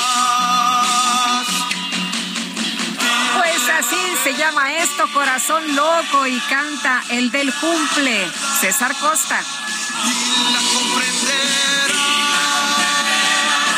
Que nosotros ya sabe usted cómo somos de fiesteros y de pachangueros. Le adelantamos el cumple, es, es hasta mañana. Pero nosotros, bueno, ya nos conoce usted. Corazón te quiere tanto. Vámonos a los mensajes. Dice Gabriela Vaca de la Ciudad de México. Hola, buenos días. Han informado sobre los ataques en Ciudad Juárez ocurridos posteriormente al incidente del penal, pero no mencionan cómo se relacionan ambos eventos, es decir, qué buscan los grupos delincuenciales con estos ataques y muy particularmente hacia la cadena OXO. Eh, Pueden darme su punto de vista. Muchas gracias. Pues son pleitos por el territorio, tanto adentro de la cárcel como afuera es lo que se están peleando el territorio, estas bandas del crimen organizado. Eh, nos dice Heriberto, saludos, yo opino y le propongo a López Obrador que ya entrados en su anuencia al ejército, pues ya que el próximo secretario de Educación Pública sea un militar, así de paso la infancia sea educada como debe ser, con obediencia y rectitud hacia su líder. No la haga, don Heriberto. Eh, nos dice Maggie que tengan un maravilloso viernes. Los quiero mucho, Maggie. Muchas gracias. Muchas gracias a ti por estar en la sintonía de Sergio Lupita aquí en el Heraldo. Son las ocho de la mañana con treinta y tres minutos. En Soriana sabemos lo que te gusta. Lleva el segundo al 70% de descuento en ropa interior de niño, niña y en toda la calcetería. Además, 25% de descuento en todos los edredones, sábanas y almohadas del departamento de blancos. Sí, 25% de descuento. Soriana, la de todos los mexicanos. Agosto 15. Aplica restricciones. El Químico Guerra. Con Sergio Sarmiento y Lupita Juárez. Químico Guerra, ¿cómo estás? Qué gusto saludarte esta mañana. Buenos días. Buenos días, Lupita. Pues aquí en Luxemburgo venía yo en el trayecto en un autobús precisamente viendo la enorme cantidad ya de aerogeneradores que están funcionando, pero me refiero a los aerogeneradores de tercera generación, aquellos que producen 5 megawatts cada una, cada una de las torres con sus astas produce 5 millones de watts, suficiente cada uno para alimentar a 10 mil casas. Ahí es donde ve uno realmente eh, pues la, eh, la dimensión, ¿verdad?, de este tipo de energía. Pero ayer les comentaba a Sergio y a ti, Lupita, acerca de la sequía que está preocupando mucho, sobre todo a los alemanes por los niveles del río Rin. Pues mira que hoy en la mañana seguramente viste tú la declaratoria, una declaratoria que pone a la mitad del Reino Unido, la mitad del área del Reino Unido bajo emergencia por sequía. Están ya con problemas muy importantes tanto en la navegación fluvial como en las presas, así como nosotros estamos sufriendo en el norte del país, los ingleses ahora con que están ya haciendo sus proyecciones de qué van a hacer con los cultivos de invierno, ¿verdad? Porque ahorita pues termina eh, precisamente en este mes, la cosecha, ¿verdad? De todo lo que son los granos, de todas las flores, etcétera, pero viene la siembra de invierno y están sumamente preocupados los ingleses porque no hay suficiente tirante en las presas para alimentar los canales de riego. Así que se declara a partir de hoy en la mañana la mitad del Reino Unido prácticamente, 13 de las 18 regiones de las que consiste Inglaterra bajo el alerta de sequía. Pues sí, es una situación de emergencia. El gobierno británico ha declarado el estado de sequía en buena parte de Inglaterra y esto implica medidas a nivel local que pueden llegar hasta restricciones en el consumo de agua, de acuerdo con la información de la Agencia Gubernamental del Medio Ambiente. Así que, bueno, pues para que nos demos una idea de lo que está sucediendo por allá, Químico. Claro, y no vamos a culpar, ¿verdad? Nosotros, eh, a nosotros mismos, sino hay que ver lo que estamos haciendo para reducir esto que está inducido por el ser humano, ¿verdad? Los gases de efecto invernadero. Por eso te comenté lo de los aerogeneradores. Ayer les comenté el hecho de que Alemania regresa a la energía nuclear después de haberla declarado como que ya iban a salirse de ella después de Fukushima. Son cambios importantes en la transición energética y nosotros regresando a las formas que ponen en riesgo precisamente la vida en nuestras ciudades por la falta de agua. Eh, pues me acuerdo de una frase que decía, no entienden que no entienden, mi querido químico, ¿no? Y además pensamos que estos cambios estarían pues ocurriendo en un futuro no tan cercano como lo estamos viviendo ya, lo tenemos aquí, lo estamos experimentando. Exactamente, se están adelantando los pronósticos, ya se había dicho que pues eran eh, pues eh, modelajes, ¿verdad? Eh, con base en algoritmos que pueden variar y la naturaleza nos está diciendo que se está adelantando todo este cambio, Lupita. Me acuerdo que siempre nos has comentado tenemos solamente una casa y si no la cuidamos, esto pues se va a terminar o lo revertimos o se nos acaba donde vivir. Exactamente, la migración forzada de millones de personas que no tengan agua, eh, en México también la eh, migración forzada por las graves inundaciones que vienen. Ya eh, nos lo están diciendo los modelos. En la parte del sureste, háblese Villahermosa, háblese de Ciudad del Carmen, háblese de la parte sur de Veracruz, en sus límites con Tabasco, inundaciones permanentes, no las que suceden, ¿verdad? Y después de tres meses baja el nivel del agua, sino que se quede Villahermosa todo un año o más de un año bajo el agua a ver cómo van a sobrevivir, Lupita. Pues sí. Muchas gracias, como siempre, Químico. Muy buenos días. Un gran saludo desde acá, de Un abrazo. Y buen fin de semana. Igual para ti, Químico Guerra. Y bueno, pues aquí nos eh, ponemos listos, nos ponemos a las vivas o nos carga la tristeza, ¿eh? Esa es la realidad. La, la ventaja, la, la fortuna es que todavía tenemos oportunidad para revertir las cosas, pero pues si nos tardamos, yo creo que pues eh, la cosa se va a poner mucho más difícil que lo que estamos viendo en estos momentos. La jefa de gobierno de la Ciudad de México, Claudia Sheinbaum, le advirtió a la cadena de restaurantes Sonora Grill que no hay acuerdos en lo oscurito para atender el asunto de presunta discriminación. Y Carlos Navarro, nos tienes todos los detalles. Cuéntanos qué tal. Buenos días.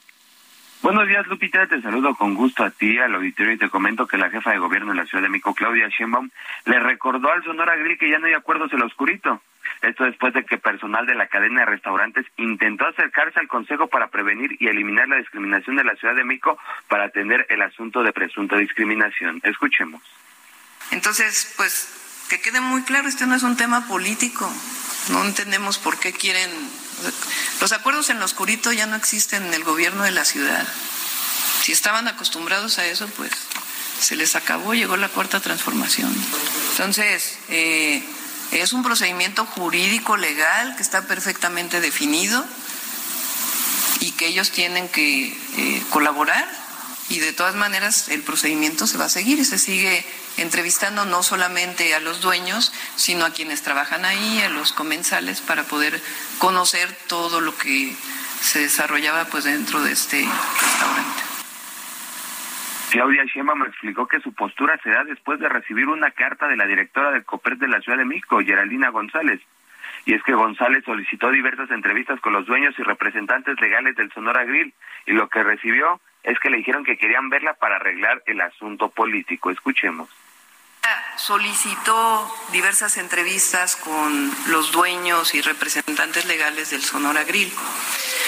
Y lo que recibió es que le dijeron que quería, querían verla, pero para arreglar el asunto político. Entonces, obviamente Geraldine dijo que esto no tenía nada que ver con política, que esto era un asunto relacionado con la discriminación en un restaurante. Recordemos que en días pasados se hizo viral el caso del Sonora Grill, después de señalamientos sobre presunta discriminación hacia los comensales por su tono de piel. Lupita, la información que te tengo. Carlos, muchas gracias, muy buenos días. Hasta luego, buenos días. Hasta luego, y qué bueno, qué bueno que no haya acuerdos en lo oscurito. Son las ocho ya con cuarenta minutos. El amor inspira nuestras acciones por México. Reforestando la tierra reciclando, cuidando el agua, impulsando a las mujeres y generando bienestar en las comunidades. Juntos somos Coca-Cola y contigo el amor multiplica.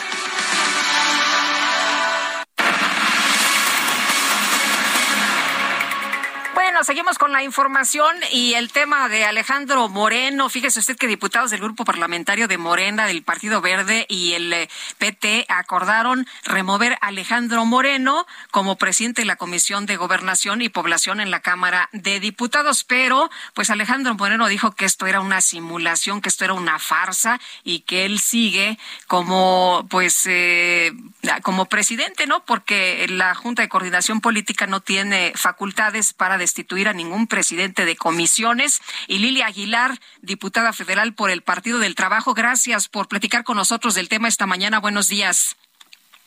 Buenos días, Lupita, con el gusto de saludarte a ti y a tu audiencia. Oye, ¿esto es una farsa?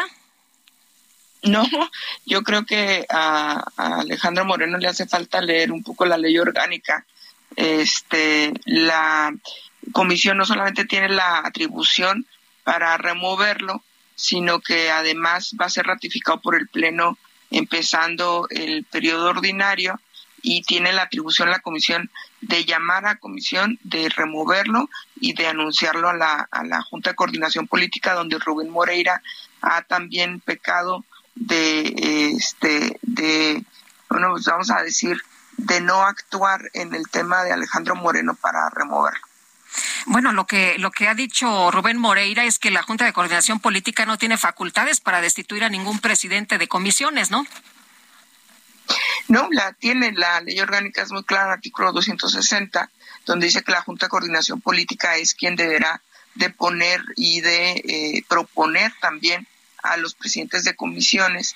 Eh, Alejandro Moreno ha dicho que le corresponde al PRI hacerlo. Yo te diría que el PRI es una institución política en extinción, pero una institución política y que no le corresponde a ellos eh, hacer ningún cambio en un poder legislativo como es la Cámara de Diputados. Entonces, Rubén Moreira ha pecado de dolo en, no atender este asunto de la Junta de Coordinación Política, considerando que no hay un problema político, eso es lo que él ha dicho, eh, y también la, la Comisión de Gobernación, donde nos reunimos eh, y se dio trámite a esta petición que inicialmente hizo tu servidora, bueno, pues no solamente está pidiendo eh, el cambio de Alejandro Moreno como presidente de la comisión, sino también está pidiendo, eh, está haciendo un extrañamiento a Rubén Moreira como presidente de la Jucopo por no hacer esta, este movimiento que se había solicitado, no solamente a él como presidente de la Jucopo, sino a los otros coordinadores, donde hemos solicitado, fíjate bien Lupita, no solamente se remueva a Alejandro Moreno, sino que no sea un priista quien ocupe eh, la presidencia de la Comisión de Gobernación, porque, bueno, pues hay eh, definitivamente, este, eh, vamos a decir que tienen, tienen intereses encontrados los priistas para manejar esta, esta comisión. Lo que se hizo el día de ayer no solamente fue completamente legal, está bajo la norma, sino que además ya se nombró una nueva presidenta eh, la diputada Julieta Rodríguez de Sonora para que ocupe el cargo de la presidencia de la Comisión de Gobernación. Muy bien, pues estaremos atentos. Lilia, muchas gracias por platicar con nosotros esta mañana. Buenos días. Te agradezco mucho y bueno, pues eh, estaremos atentos siempre gustos para comunicarte qué es lo que está sucediendo en el Poder Legislativo. Te lo agradezco mucho y estaremos atentos pues eh, de lo que sigue. Muy buenos días. Gracias a ti. Hasta luego. Hasta luego. Y bueno, este jueves llamó mucho la atención un eh, helicóptero de la Secretaría de Marina, pues resulta que fue utilizado para trasladar a la mascota oficial del equipo Olmecas de Tabasco durante el arranque de la serie de playoffs de la temporada 2022 de la Liga Mexicana de Béisbol y todo el mundo empezó a decir, bueno, pues no que tenemos austeridad republicana, pobreza franciscana, no que ya no somos los mismos, no que ya no tenemos estas extravagancias. Vamos a platicar con Juan Ortiz, director de Lupa Legislativa MX. Juan, ¿cómo te va? Muy buenos días. Hola, muy buenos días, Lupita. Un saludo a toda tu audiencia. Oye, pues la gente muy molesta el día de ayer porque dicen, oye, se necesitan recursos en otros lados y eh, esto es un, eh, es un desperdicio, esto es una burla para los ciudadanos que pagamos impuestos. Incluso las madres buscadoras decían ayer, oye, pues ojalá que la autoridad nos prestara este tipo de herramientas para buscar a nuestros seres queridos. Efectivamente, este, es bastante indignante lo que ocurrió ayer un helicóptero de la Marina fue usado para transportar la mascota oficial del equipo de Olmecas de Tabasco. Y la verdad es que también es un buen momento para hablar de este, un tema muy importante que es eh, el interés que tiene el presidente sobre eh, su deporte favorito que es el béisbol porque el equipo de Olmecas él ha dicho públicamente que es este fanático y la cual lo ha demostrado bastante bien porque Actualmente el equipo de Olmecas de Tabasco recibe 44 millones de pesos anuales en subsidios con presupuesto del gobierno de, Tabasco. Y entonces este, este uso de la helicóptero de la Marina, pues de por sí solo representa este, el uso indebido de recursos públicos, que es este, el delito de peculado. Y recordemos que en, durante el sexenio de Enrique Peña Nieto estuvo el caso del titular de Conagua. y tuvo de David Korenfeld, ¿no? Así es. y nos, que no solo tuvo que renunciar a su cargo, sino que también este, la Secretaría de Función Pública lo multó con 600 mil 600 mil pesos.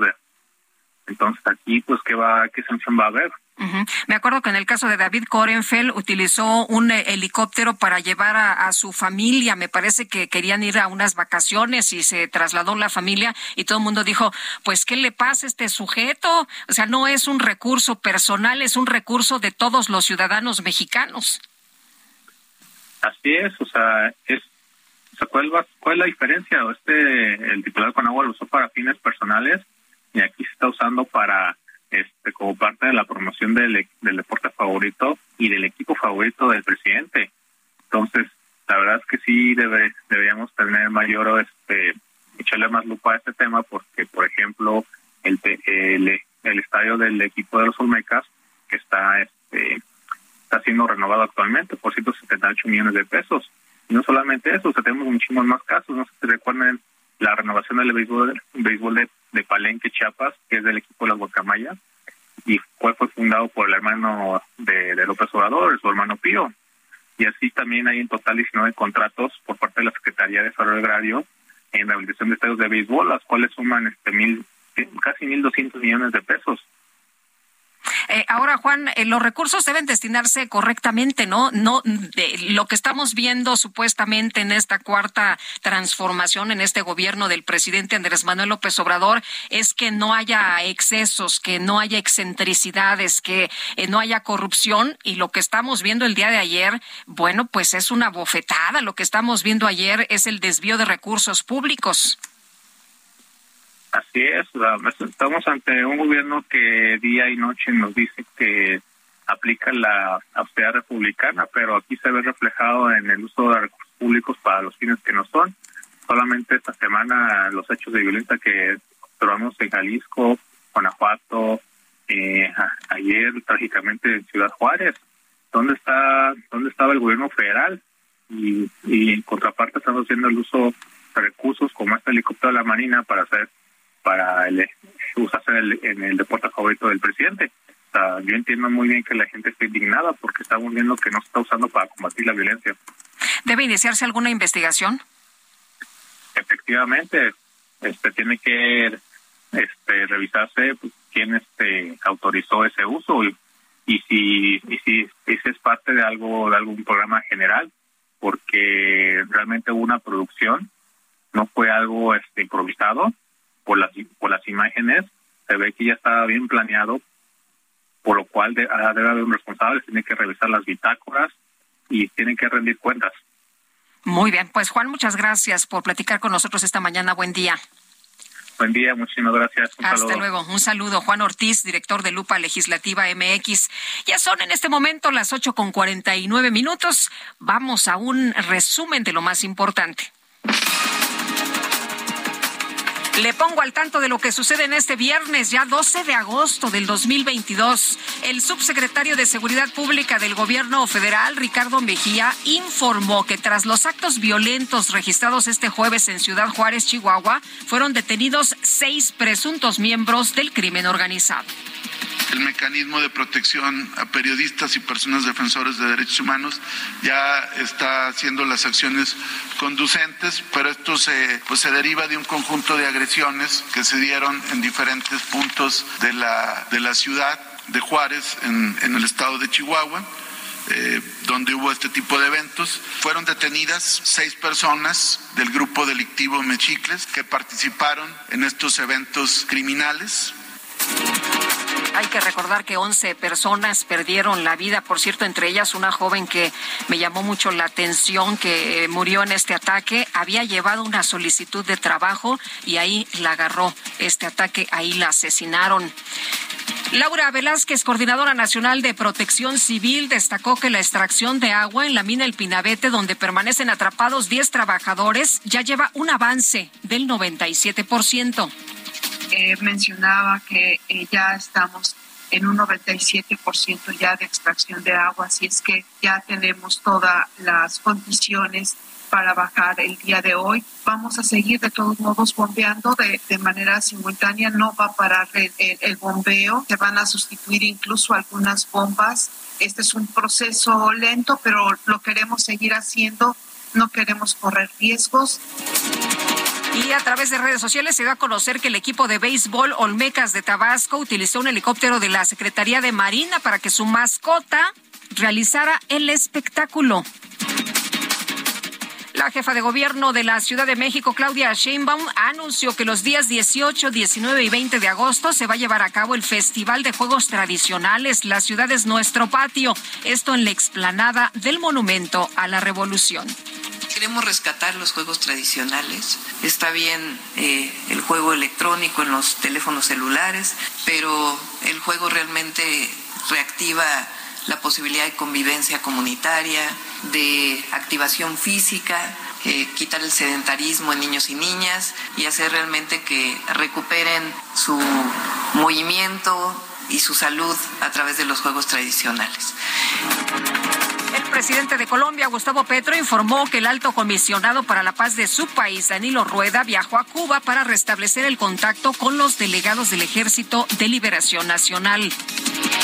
Y Kim Jong-un, el hermana y posible sucesora del líder de Corea del Norte, Kim Jong-un, advirtió que Corea del Sur podría enfrentar represalias por haber provocado el brote de COVID-19 que afectó a su país hace unas semanas.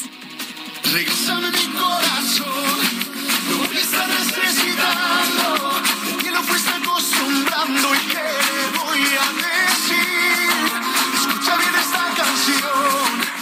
Redes sociales se hizo tendencia el nombre de la conductora de televisión Cintia Rodríguez, ya que reveló en una entrevista que hace unos meses contrajo matrimonio con el famoso cantante mexicano Carlos Rivera. Cintia explicó que ambos quieren ser discretos con su vida privada, pero que están muy felices por haber dado este paso. Pero regrésame el cuerpo, este corazón para vivir.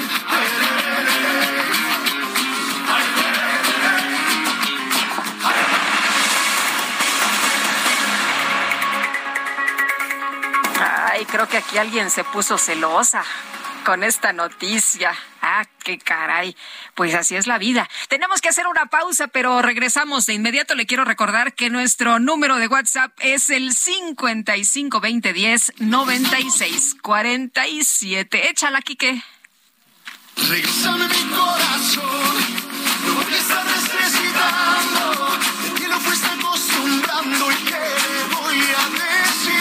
No seas tímido. Escucha bien esta canción, a ti te estoy dedicando. Después de haberte amado tanto, quiero que seas feliz. La vida sigue sin ti,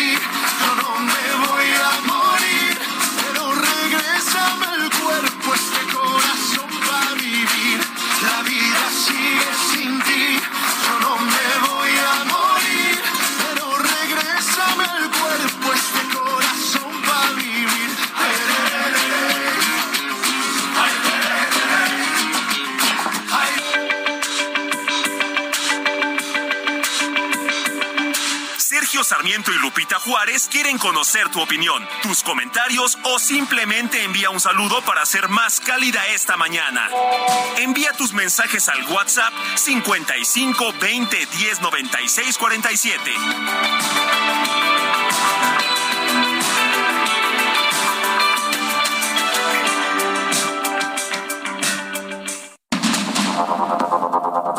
Continuamos con Sergio Sarmiento y Lupita Juárez por el Heraldo Radio.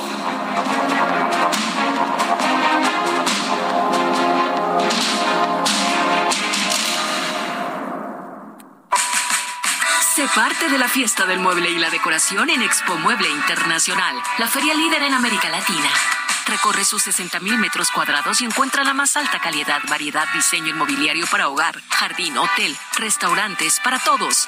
La cita es del 17 al 20 de agosto en Expo Guadalajara. Regístrate sin costo en www.expomuebleinternacional.com.mx. Guadalajara, moda el mueble. No existe el amor, es tan solo una fábula inventada por ti. Te burlaste de mí, no, no existe el amor, es historia ridícula. Yo ofrecí un corazón, no tuviste razón para dejarlo ir. No puedo pensar lo Pues así se llama esto, no existe el amor y le mandamos un fuerte abrazo a César Costa con motivo de su cumple. Nos dice la señora Rosa María, tuve el gusto de conocer a César Costa y a su hermano Ricardo Roca, nombre artístico. Fuimos vecinos en la colonia Nápoles, muy guapos. Y qué autos conducían los dos. Muchas felicidades.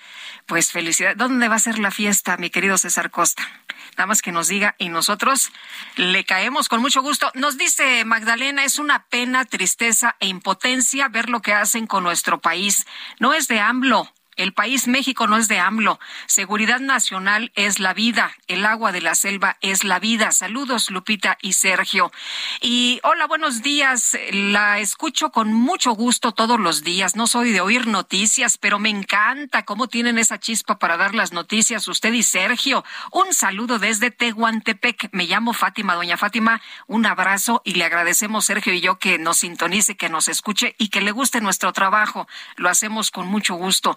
Eh, buenos días, eh, nos dice otra persona, muchos saludos, pues muchos saludos, muchas gracias a todos ustedes que se comunican con nosotros esta y todas las mañanas. Nueve con tres minutos ya. Participa en el Reto Actinver 2022, el evento de México más grande para formar inversionistas. Aprende finanzas personales de la mano de expertos y vive una experiencia única. Además, podrás ganar hasta 500 mil pesos. Regístrate en retoactinver.com y obtén 20% de descuento más una masterclass gratis. Hazlo ahora porque estos beneficios solo estarán disponibles hasta el 28 de agosto. Aprende, practica y gana con el Reto Actinver 2022. La micro deportiva.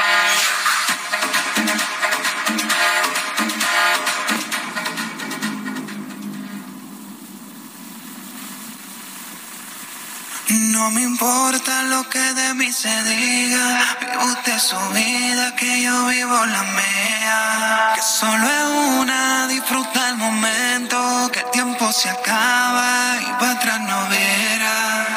Bebiendo, fumando y jodiendo, sigo vacilando de par y todos los días. Cielo.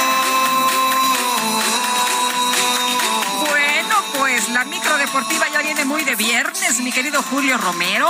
¿Cómo estás, mi querida El DJ Guadalupe? Kike anda muy alborotado desde la madrugada. Es que como lo despertó la alerta sísmica, se quedó con la adrenalina. Sí, bueno, la verdad es que está, está nervioso, está nervioso, tiene el síndrome de la mano inquieta. Entonces eh, está apretando botones que no debe y ya me lo están regañando. Tabla, tabla, ya me lo están regañando. Pero bueno, llegamos a la otra orilla y a qué precio, a qué precio llegamos a la otra orilla, con susto incluido hoy en la madrugada. Pero bueno, eh, todo que no se cure con deporte, todo se puede curar con deporte y... ¿A ti sí te funcionó la alerta sísmica o no? Ni la oí siquiera. No, ¿verdad? No, hombre, yo estaba soñando como si no le debiera al banco. Entonces estaba yo, pero en Ay, calidad de. Pues qué bueno, qué en bueno. calidad de, de cadáver. Entonces, este. De un jalón te echaste eh, La verdad es que afortunadamente ni me enteré. Es más, no sé si todavía existo a esta hora. Bueno, la FIFA, la FIFA anunció de manera oficial que la Copa del Mundo de Qatar arrancará el domingo 20 de noviembre con el duelo entre el conjunto anfitrión ante su similar de Ecuador a las 10 de la mañana, tiempo del centro. Por su parte, el otro lado del sector A, entre Países Bajos y Senegal, se estará jugando el lunes 21, pero cambió de las 4 a las 10 de la mañana. Son los únicos ajustes que hay, así es que 20, 20 de noviembre se pone en marcha la Copa del Mundo de Qatar, Qatar contra Ecuador. Mm, no es, la verdad es que no es algo que así que digas, uy, no vamos a despertarnos a ver, bueno, es a las 10, pero siempre un partido inaugural de Copa del Mundo, pues eh, será, será muy atractivo. Siempre no, como que llama mucho la atención. Y a las todo lo que 10 de la mañana, al medio tiempo, puede correr uno por la barbacoa, ¿no? Eso Porque sí. será por ahí de las 11, 10.45, puede uno correr por la barbacoa. Bueno, por cierto, la FIFA, la FIFA publicó en sus redes sociales que el delantero Javier El Chicharito Hernández es el máximo goleador de la selección mexicana en Copas del Mundo e hizo la pregunta si aumentará su cifra en el próximo certamen, situación que causó gran furor entre los aficionados, ya que el tapatío no ha sido convocado por el técnico Gerardo Martino y pues casi imposible que vaya al Mundial. O sea, la FIFA lo subió, pero el técnico O sea, de la selección tú tranquilo. no lo va a llevar, ¿no? Entonces causó hay mucha, mucha, eh, pues mucha expectación. Bueno, el día de hoy se pone en marcha, eh, más bien se puso en marcha la jornada 8 de la apertura, hoy continúa. El día de ayer, Querétaro y San Luis empataron a un gol. Para el día de hoy, a las 9 de la noche, Necaxa estará enfrentando a Monterrey. El zaguero de Necaxa, Alexis Peña, destacó que la competencia interna ha sido muy importante en esta campaña y una de las claves para que el Necaxa esté en el quinto lugar de la tabla general.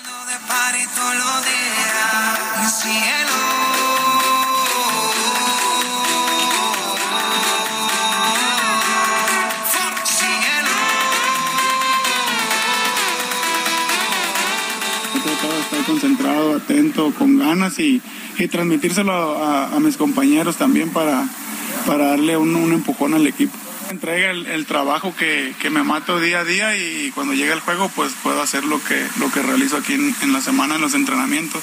Como dices, Quintana eh, igual viene viene empujando muy fuerte y creo que es lo que hace grande a, los equipos tener una buena competencia interna, así el nivel de, de todos aumenta y creo que se ha estado demostrando felicito que bien actúas. Eso no me cabe duda. Bueno, mucha, mucha actividad de fútbol también para el día de hoy. Cholos contra Puebla a las 9. Para el día de mañana a las 5, León contra Mazatlán. Para las 7, Pumas contra América, el clásico capitalino. Y a las 9 con 5, el tapatío Chivas contra Atlas, sábado de clásicos. Para las 9 de la noche con 5 minutos, el equipo de Juárez estará enfrentando al Pachuca. Para el domingo a las 5 de la tarde, Cruz Azul frente al Toluca y Tigres ante Santos a las 7. Bueno, semana 1 en la pretemporada del fútbol americano de la NFL. Los gigantes de Nueva York en un buen juego, ¿eh? La verdad es que estuvo interesante. Los gigantes vencieron 23 a 21 a los Patriotas de Nueva Inglaterra. Los Cuervos de Baltimore 23 a 10 sobre los Titanes de Tennessee. Hoy continúa la actividad, por cierto, hoy continúa la actividad. Ya me andaban matando porque los empacadores de Green Bay enfrentan a los 49 de San Francisco.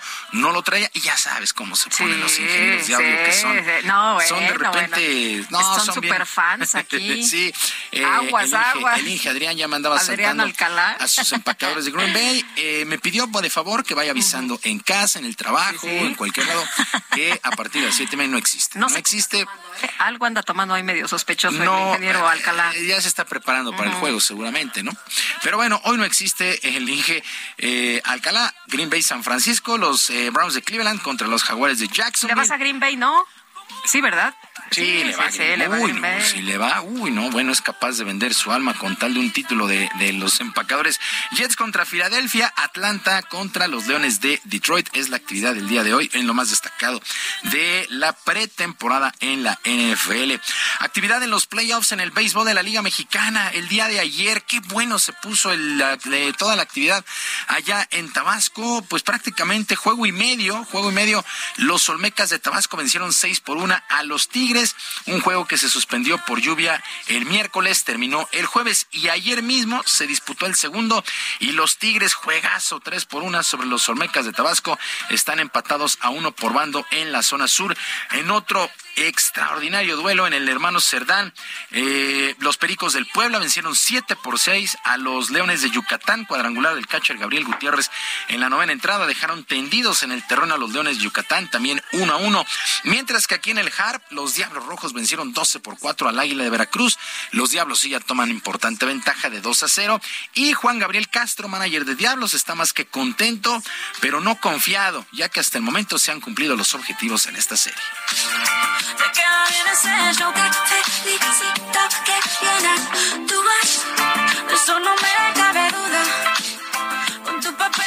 Muy buena, muy buena sensación. Eh, una de ellas es la importancia de, no dejar de pelear. Especialmente el bateo. Ellos a cada inning, cada turno vinieron a pelear y hacer carreras. Entonces se puede demostrar que cualquier, cualquier que sea el score, ellos pueden venir cualquier, cualquier inning y poder, y poder remontar y hacer muchas carreras.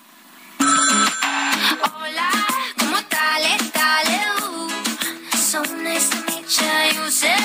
Bueno, el día de hoy se reúne la actividad en la zona norte. los toros no de le Critiques, no le critiques la música al DJ Kike. Es que ¿eh? hay que amarrarle que escucha borroso. Hay que amarrarle las manos, la verdad. Bueno, eh, Tijuana con ventaja de 2 a 0. Visita hoy a los rileros de Aguascalientes. Monclova y Monterrey 1 a 1. Y Laguna también 1 a 1 con Laredo. Octavos de final en el Masters de Tenis de Canadá. Resultados que destacaron el día de ayer. El estadounidense Tommy Paul venció 6-4 y 6-2 al croata Marin El español Pablo Carreño 6-2 y 6-4 sobre Yannick Sinner, el italiano. Nick Kyrgios, el australiano, en un duelo, pues justamente eh, australiano, venció por doble 6-2 a su compatriota Alex D. Minaur. Es la actividad en eh, el Masters allá en Canadá. Y esto sí está bonito, fíjate, en redes sociales, en sus redes sociales, el púgil Julio César Chávez presumió Ah, un gran logro, un gran logro en su vida personal y se puso otro reto que espera cumplir por su bien.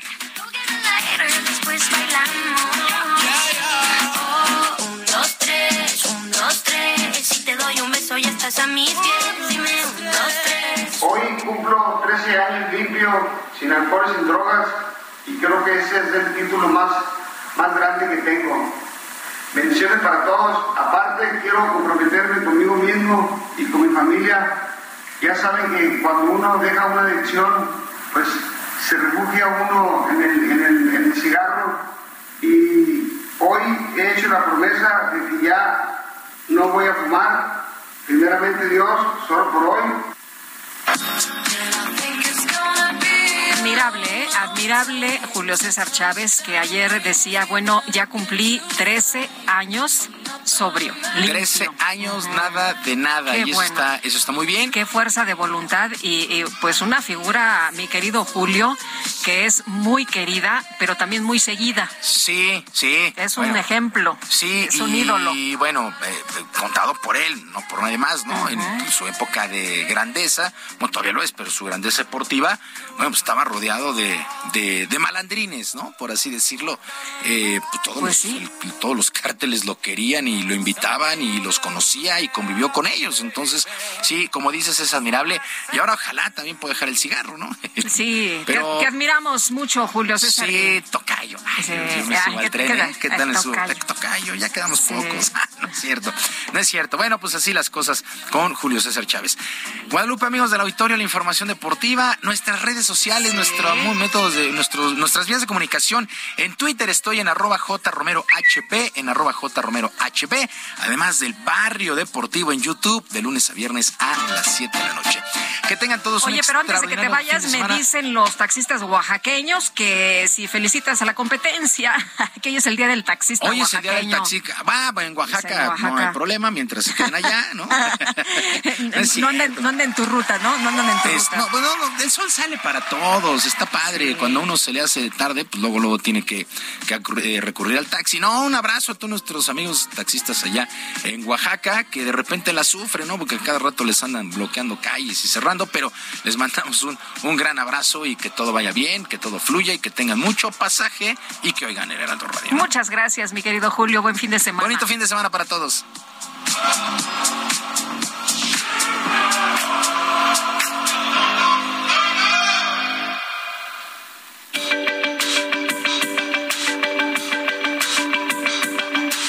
Lupita Juárez, tu opinión es importante. Síguela en arroba Lupita Juárez H.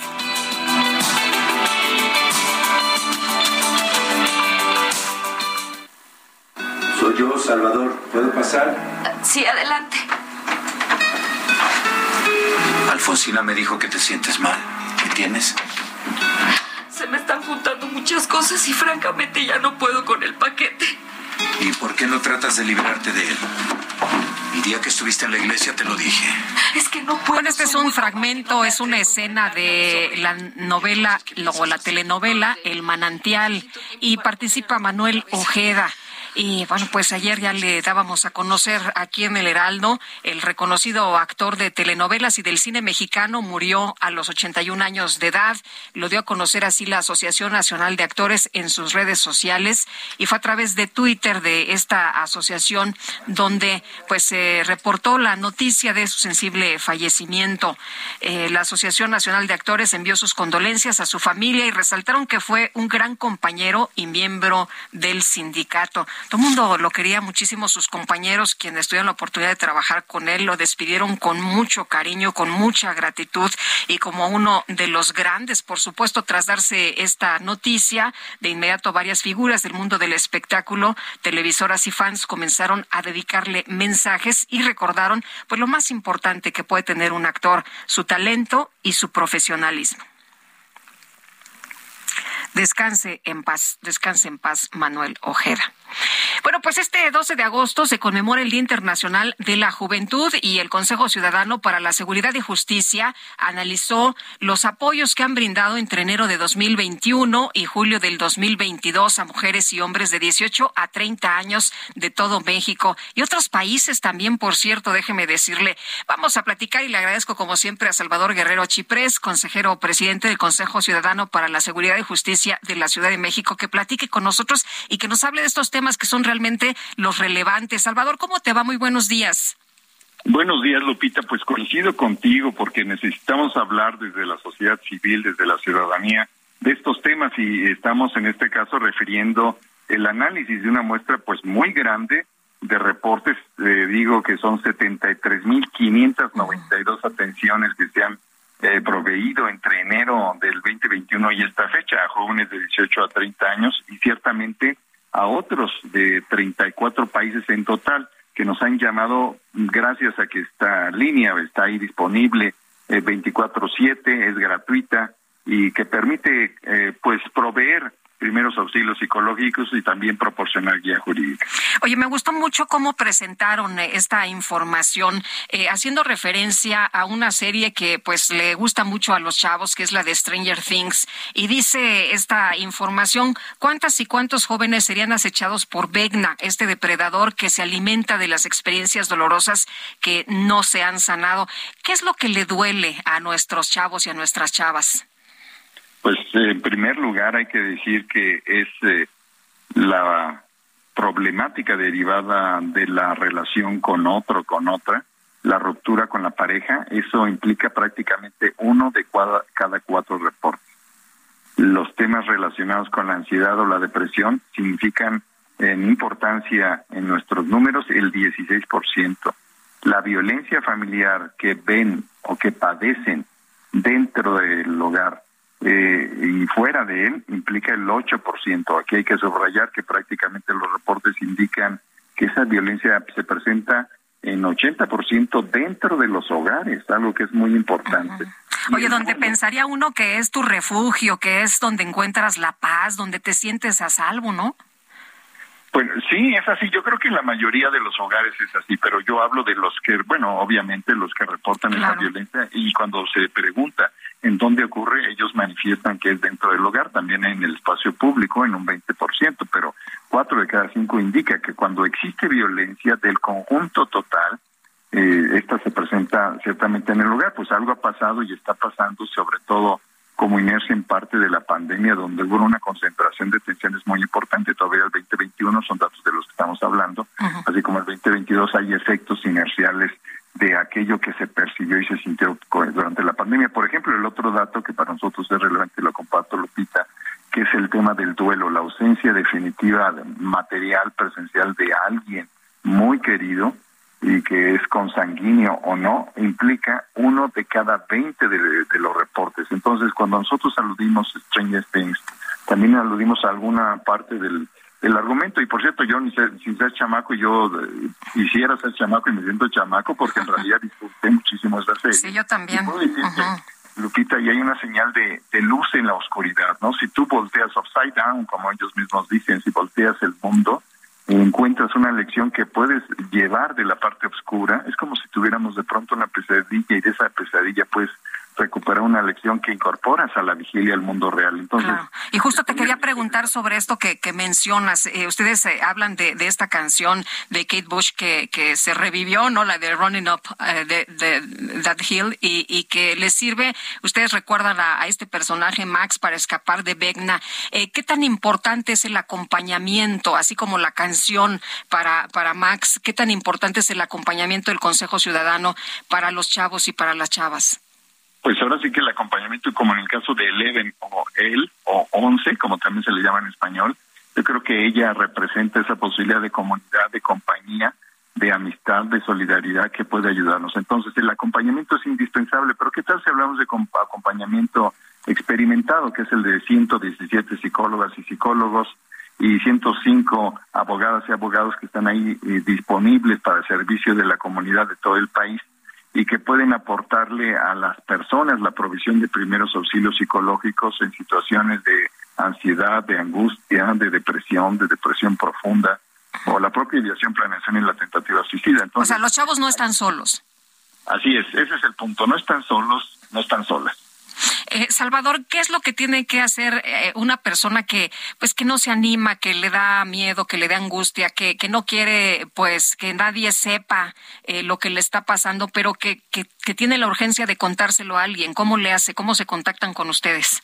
Bueno, es otra lección de Tony Steins también, ¿no? Hay que hablar, no hay que considerar que es algo patético y que debe ser escondido, sino que hay que hablar de ello. Ahí las mujeres han dado una gran lección. 64% de ellas nos reportan, están más dispuestas a hablar. Entonces nosotros ofrecemos un teléfono que también es un WhatsApp, que es el 55 55 33 55 33. Funciona gratuitamente todos los días, a toda hora, para todo el país desde la Ciudad de México. Muy bien, pues Salvador, como siempre aprecio mucho que puedas platicar con nosotros de estos temas tan importantes. Buenos días. Gracias, Lupita. Un buen día. Hasta luego. Es el doctor Salvador Guerrero Chiprés, consejero presidente del Consejo Ciudadano para la Seguridad y la Justicia de la Ciudad de México. Y tenemos que cuidar lo más valioso, ¿no? Que son nuestros jóvenes, por supuesto. Vámonos a las calles con Israel Lorenzana. ¿Qué pasa, Israel? Cuéntanos. Buenos días. Lupita, muchísimas gracias. Ahora estamos ubicados en la zona de insurgentes a la altura de Álvaro Obregón. Ya hemos hecho un recorrido desde la zona de viaducto hasta este punto y hemos encontrado asentamientos considerables principalmente en los cruces marcados con semáforo. No hay que perder la calma. Superando la zona de Álvaro Obregón, la circulación mejora para nuestros amigos que van con dirección hacia el Paseo de la Reforma. El sentido opuesto, la circulación aceptable, algunos asentamientos precisamente en la zona de viaducto, pero de igual forma no hay que abandonar esta arteria, ya que superando este punto la circulación mejora esto con dirección hacia la zona del World Trade Center. Lupita, la información que te tengo. Israel, muchas gracias, muy buenos días. Hasta luego. Hasta luego, Israel Lorenzana. Bueno, dicen que otra vez el presidente Andrés Manuel López Obrador presumió que es el segundo mandatario a nivel mundial. Pues sí, sí lo presumió, pasó ahí eh, pues información, ¿no? Una, una tabla ahí donde se le menciona, primero es el primer ministro de la India, ¿no? Y luego ya sigue él eh, con mejor evaluación, a pesar, dice, de que los medios difunden puros ataques. Esto demuestra que la clave está en trabajar todos los días para el pueblo, 16 horas diarias y sábado y domingo. Es lo que dice el presidente López Obrador. Ha sido el éxito para que sea uno de los presidentes mejor evaluados. Pues Queremos. bueno, pues ahí están las opiniones. Queremos escuchar sus saludos, opiniones y comentarios. Mándenos una notita de voz o mándenos un mensajillo ahí escrito 552010 96 47. Le repito nuestro WhatsApp no alcanzaron a notarlo, 5520 10 96 47. Regresamos.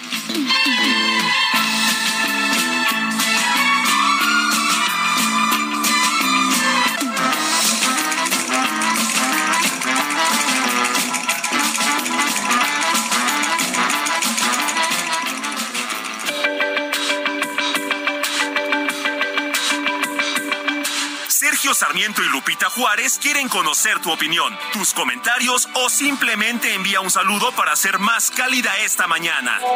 Envía tus mensajes al WhatsApp 55 20 10 96 47.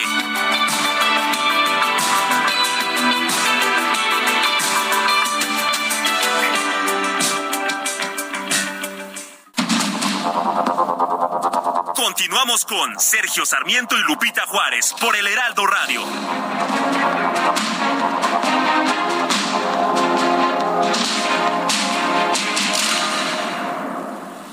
En Soriana, Compra uno y lleve el segundo al 70% de descuento en medicina ética, cosméticos Maybelline, L'Oreal, centro de afeitado Gillette y pañales Huggies All Around. Sí, lleve el segundo al 70% de descuento. Soriana, la de todos los mexicanos. Agosto 15, excepto Nodrin y genéricos. Aplican restricciones. Gastrolab.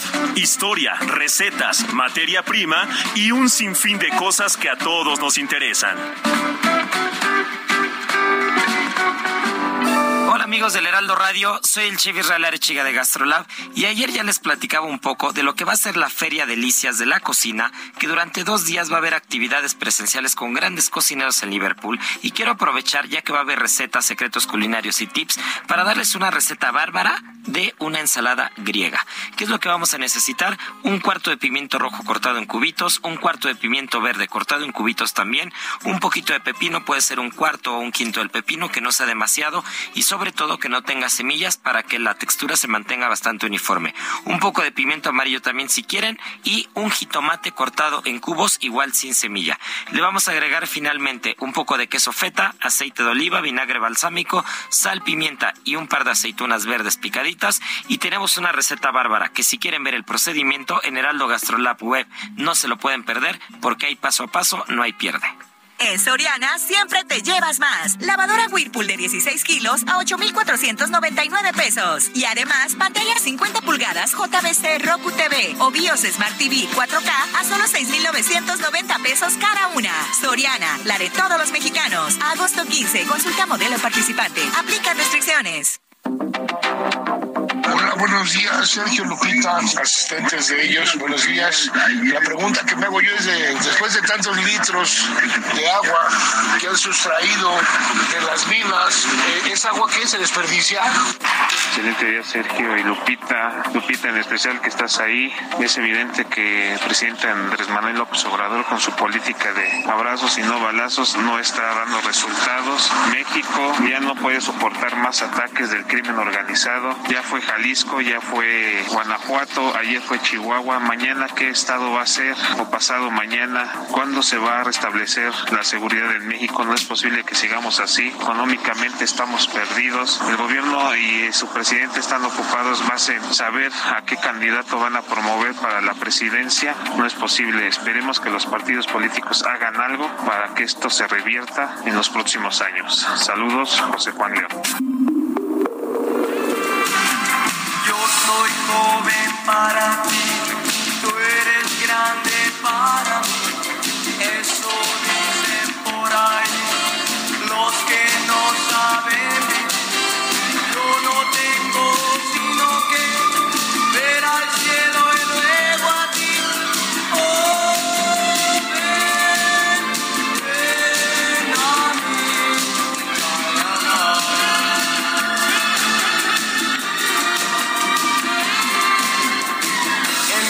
Pues así se llama esto, Dayana, Diana, y nos está cantando César Costa. Lo festejamos por adelantado por su cumple.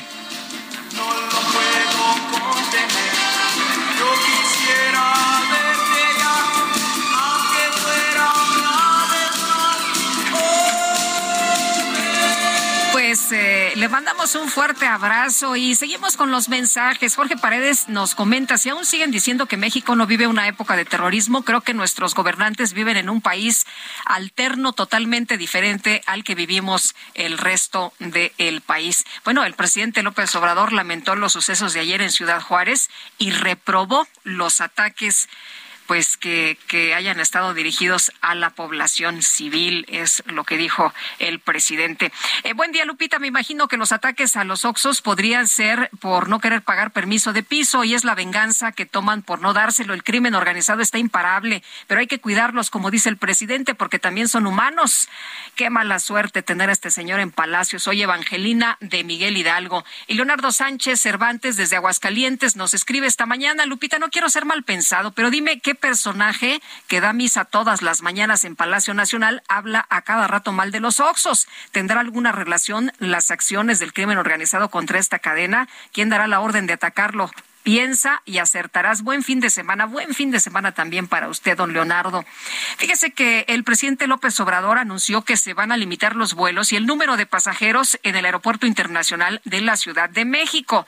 Vamos a platicar con Fernando Gómez, analista de aeropuertos y negocios. Fernando, gracias. Como siempre, muy buenos días. Lupita, muy buenos días. Encantado de estar con ustedes nuevamente. Oye, Fernando, pues, ¿qué problemas podría acarrear esto? El presidente dice que porque hay mucha saturación y que también por el tema de la Terminal 2 que, que se tiene que renovar, eh, pero muchos eh, malpensados dicen, ah, y por eso, pues, se va a querer llevar a los vuelos a la, al AIFA, ¿no? A su aeropuerto. Podría suponerse eso. Lo cierto es que urge desconcentrar el aeropuerto capitalino, el aeropuerto Benito Juárez. El problema, Lupita, es que el aeropuerto Felipe Ángeles pues no está al 100% concluido.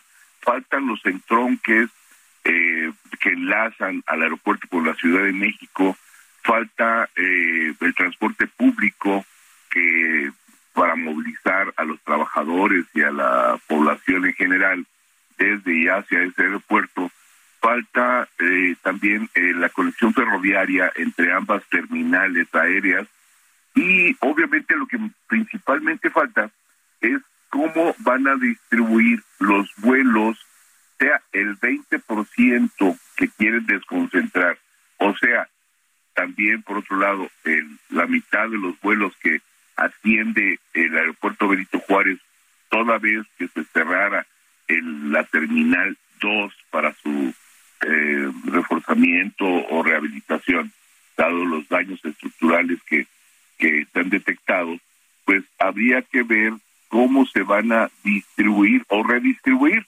entre otras terminales. Obviamente, pues tenemos, eh, para bien o para mal, ya algunas terminales subutilizadas, desaprovechadas, como Puebla y Toluca, y en este caso también el aeropuerto Felipe Ángeles.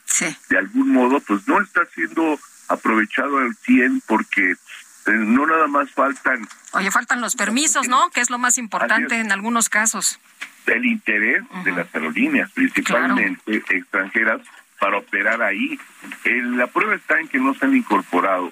Hizo falta quizás un trabajo ejecutivo, un trabajo de gestión, de coordinación previo a la inauguración para poder eh, incorporar estos clientes, estas aerolíneas eh, convencerlas de que había condiciones, pero algo vieron o algo han estado viendo que no se han incorporado, las extranjeras principalmente, las estadounidenses, porque podrán decir que sí hay una venezolana y una cubana, pero son vuelos irregulares. Entonces, oye, pero es un es un problema de, de seguridad esto del aeropuerto de Laifa. También, porque, porque, ¿cómo podrías tú eh, mandar vuelos y poner en peligro a los usuarios? Sí, eh, ahí ah, obviamente no es lo mismo operar como terminal militar cuando se llamaba Santa Lucía, que había pocas operaciones eh, de carácter militar combinado con el aeropuerto Benito Juárez. Los espacios aéreos entre ambas valles pues, eran compatibles en cierta forma por la mínima cantidad de operaciones que había. Ahora, con la incorporación de más vuelos, pues obviamente tendría que haber una mayor coordinación en las torres de control recae en, eh, en CENEAM y en la FAC esta, estos dos organismos que regulan por un lado el espacio aéreo y por otro lado el control de los aeropuertos. Pero bueno, eh, habría que eh, garantizar esta seguridad porque las aerolíneas en Estados Unidos, las principalmente las aerolíneas en el mundo, cuidan mucho ese aspecto de la seguridad, no nada más para sus pasajeros, sino también para sus aeronaves y también para las instalaciones aeroportuarias, porque cuestan un dineral los seguros y la cobertura de los eh, de los mismos en caso de algún percance y sobre todo ante la serie de repetidos incidentes reportados de idas al aire si tú quieres o o sí riesgos de colisión pues este pues prendió focos focos de alerta y pues eh, ha habido una especie de resistencia aquí más que más que eh, obligarlos a volar por decreto, cosa que no se puede, porque igual pueden decir, pues no vuelo, simplemente no vuelo porque no me conviene o no me interesa. Y nadie está obligado a, volar en un aeropuerto comercial, salvo los planes de negocios que tienen. Lo peor que podría pasar en este escenario también es que perdamos competitividad en el mercado. Más de lo que ya tenemos, más de lo que ya hemos perdido. Exacto, y, y perdamos sobre todo también la conectividad, o sea, la comunicación entre varios destinos, no nada más con el extranjero, sino también este llegas al IFA y tienes conexión en, en la terminal 1, imagínate Ajá. nada más. Sí, el- con lo complicado de la logística en estas conexiones, pero también eh, vale la pena aplicar que podrían cancelar estas rutas, ¿no? Entonces también se perdería esa conexión, esa conexión entre un destino y otro. Es decir, podríamos perder rutas eh, ante la salida o la evasión o la renuncia de las aerolíneas en algunos destinos de- con nuestro Asia y desde México. Pues Fernando, como siempre aprecio mucho que puedas platicar con nosotros. Muy buenos días. Las veces que sea necesario, Lupita, con mucho gusto. Qué amable. Hasta luego. Son las 9 de la mañana con 41 minutos.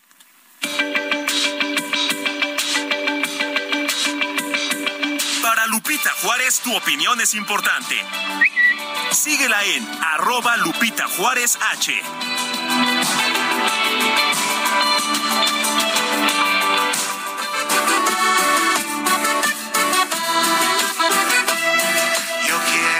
bailar contigo, mi amor, hasta que el sol haya salido, hasta que todos se hayan ido y solo estemos tú y yo. Y quiero bailar contigo, mi amor, porque la cumbia es misteriosa. Bueno, pues estamos de estreno y en este viernes están con nosotros María Cristina Mejía Vante, Jorge Mejía Vante, José Alfredo Mejía Vante, de Los Ángeles Azules. Qué gusto tenerlos por acá, nuestros consentidos. Qué bueno que están con nosotros. Aquí además están aquí en la cabina y han dado a conocer esta cumbia del corazón, que es la nueva producción que, que nos eh, están invitando a escuchar. Eh, Jorge, ¿cómo estás? Buenos días. Cuéntanos Buenos de esta producción. Buenos días, este, un saludo a todos los radioescuchas de El Heraldo. Bueno, es una es un video que, que, este es una canción que hicimos el video en Bogotá.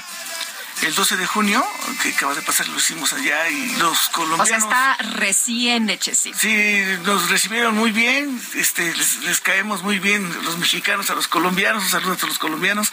Y este, pues como nuestro amigo Carlos Vives, y este, este título de la canción se titula Cumbia del Corazón y se la estamos presentando.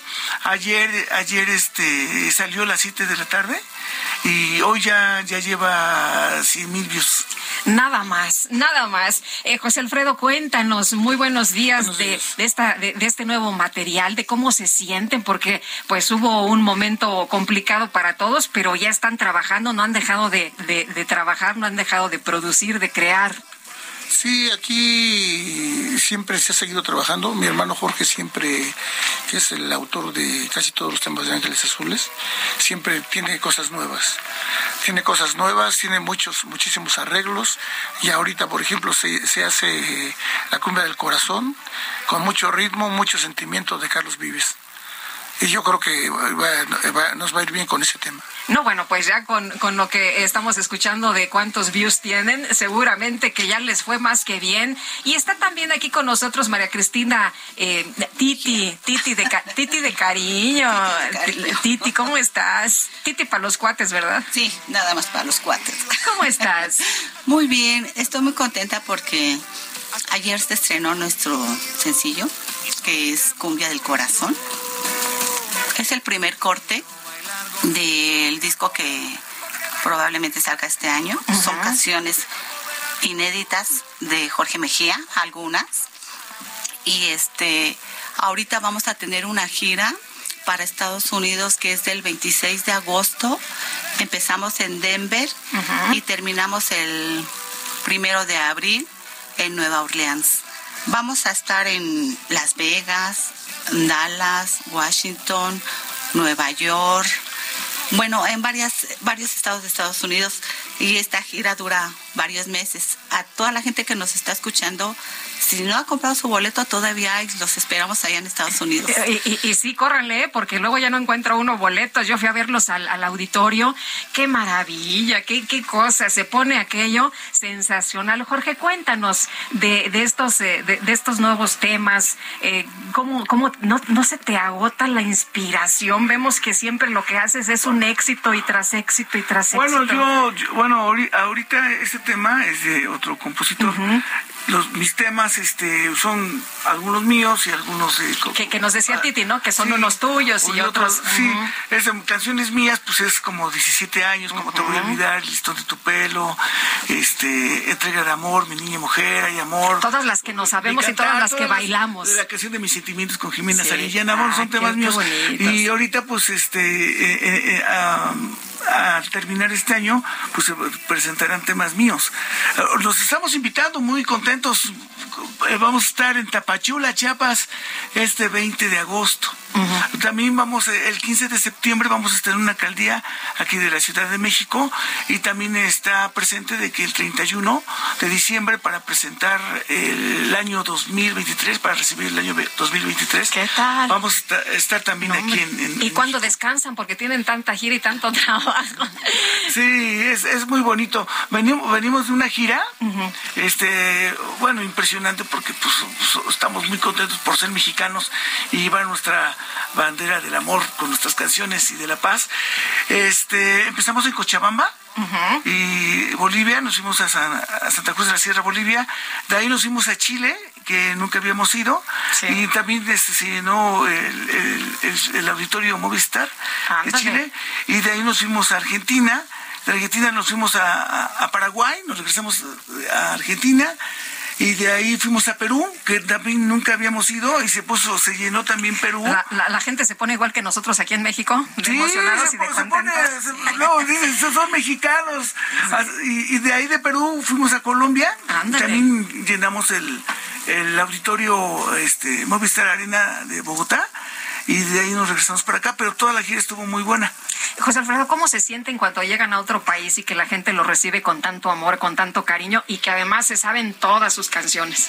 Pues nosotros nos sentimos muy, muy contentos porque aparte de, de, de, de todas las canciones que tocamos y todo, eh, nosotros representamos a nuestro México en todas partes del, del mundo donde nosotros vamos.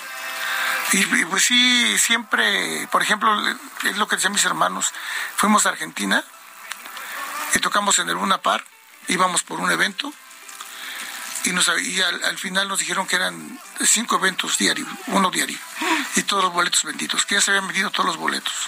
Y nos dicen, si se hubieran vendido 15 eh, uh -huh. Luna uh -huh. todos los llenamos. ¿Qué tal? Pero no, ya bueno, no igual, que, igual que aquí con el auditorio, ¿no? Luego tienen que abrir más fechas porque la gente eh, los quiere ver y, y uno pensaría, bueno, es que después de, de, cinco auditorios, no, todavía la gente sigue comprando boletos. Inclusive el último día que tocamos, uh -huh. este, el, la Luna Park es como el Auditorio Nacional. Sí. Quitaron todas las butacas, todas uh -huh. las, todo. Para que cupiera más Para gente. que cupiera el doble de gente y se llenó.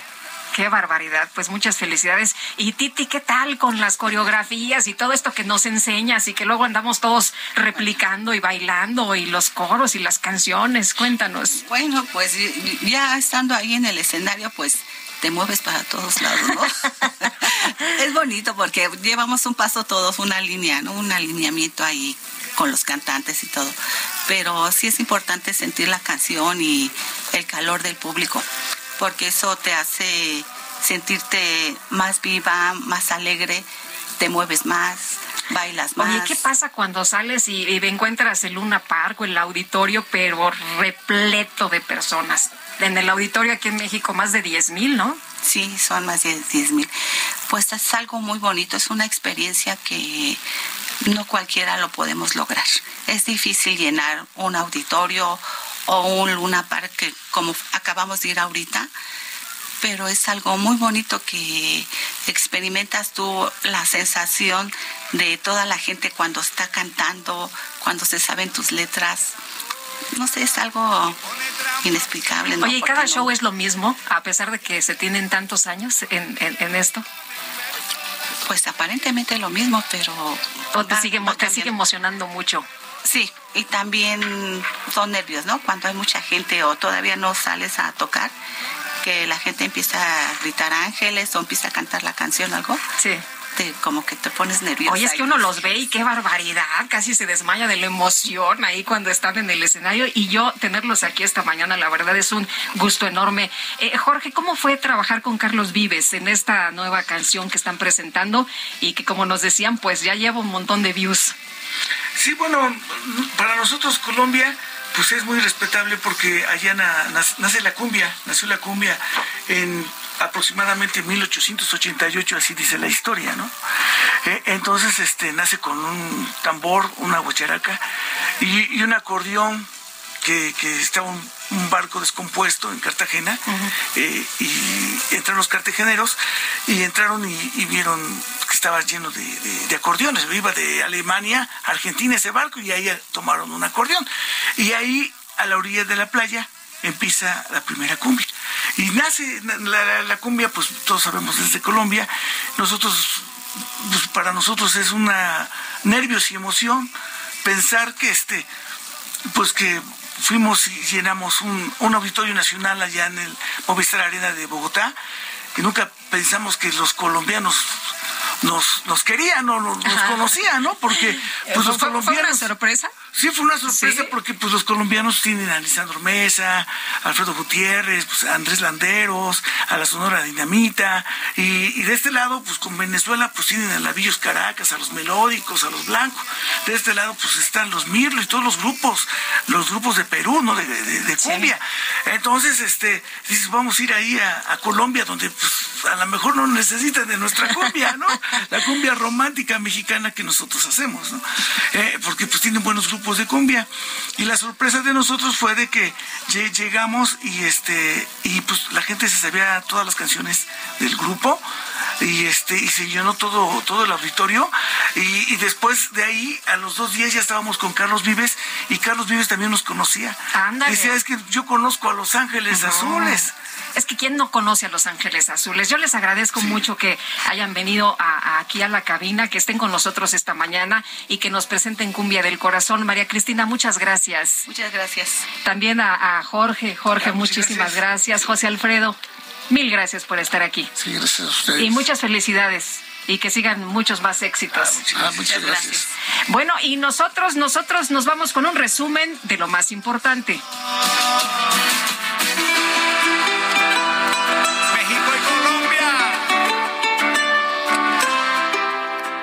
Soriana encuentras la mayor calidad. Aprovecha que el tomate guaje está a 4.90 el kilo con 75 puntos y la carne de res para asar a 159.90 el kilo.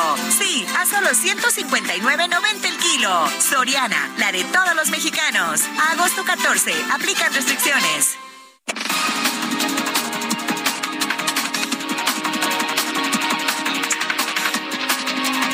Nos vamos con este resumen de lo más importante desde Palacio Nacional. El presidente López Obrador lamentó los actos de violencia registrados este jueves en Ciudad Juárez, Chihuahua, principalmente por los ataques en contra de la población civil.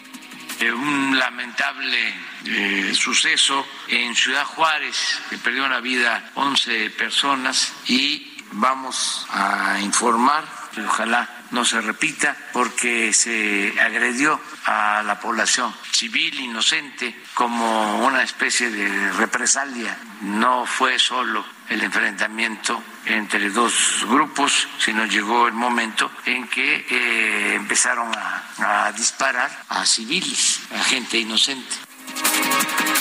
Bueno, pues ya nos vamos. En nombre de todo el equipo agradezco el favor de su atención. Le deseo que tenga un excelente fin de semana y los esperamos Sergio y yo el próximo lunes a las 7 en punto. Pásenla todos muy bien.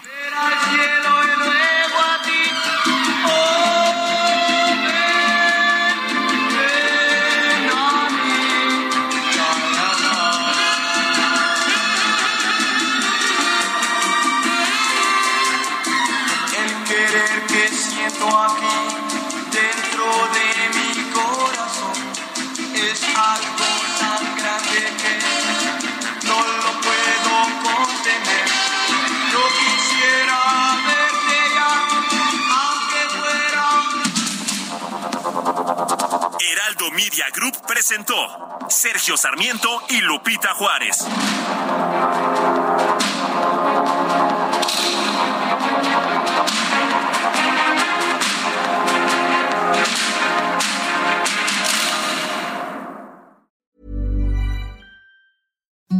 Imagine the softest sheets you've ever felt. Now imagine them getting even softer over time. That's what you'll feel with Bowl and Branch's organic cotton sheets. In a recent customer survey, 96% replied that Bowl and Branch sheets get softer with every wash. Start getting your best night's sleep in these sheets that get softer and softer for years to come. Try their sheets with a 30-night guarantee. Plus, get 15% off your first order at bowlandbranch.com. Code BUTTERY. Exclusions apply. See site for details.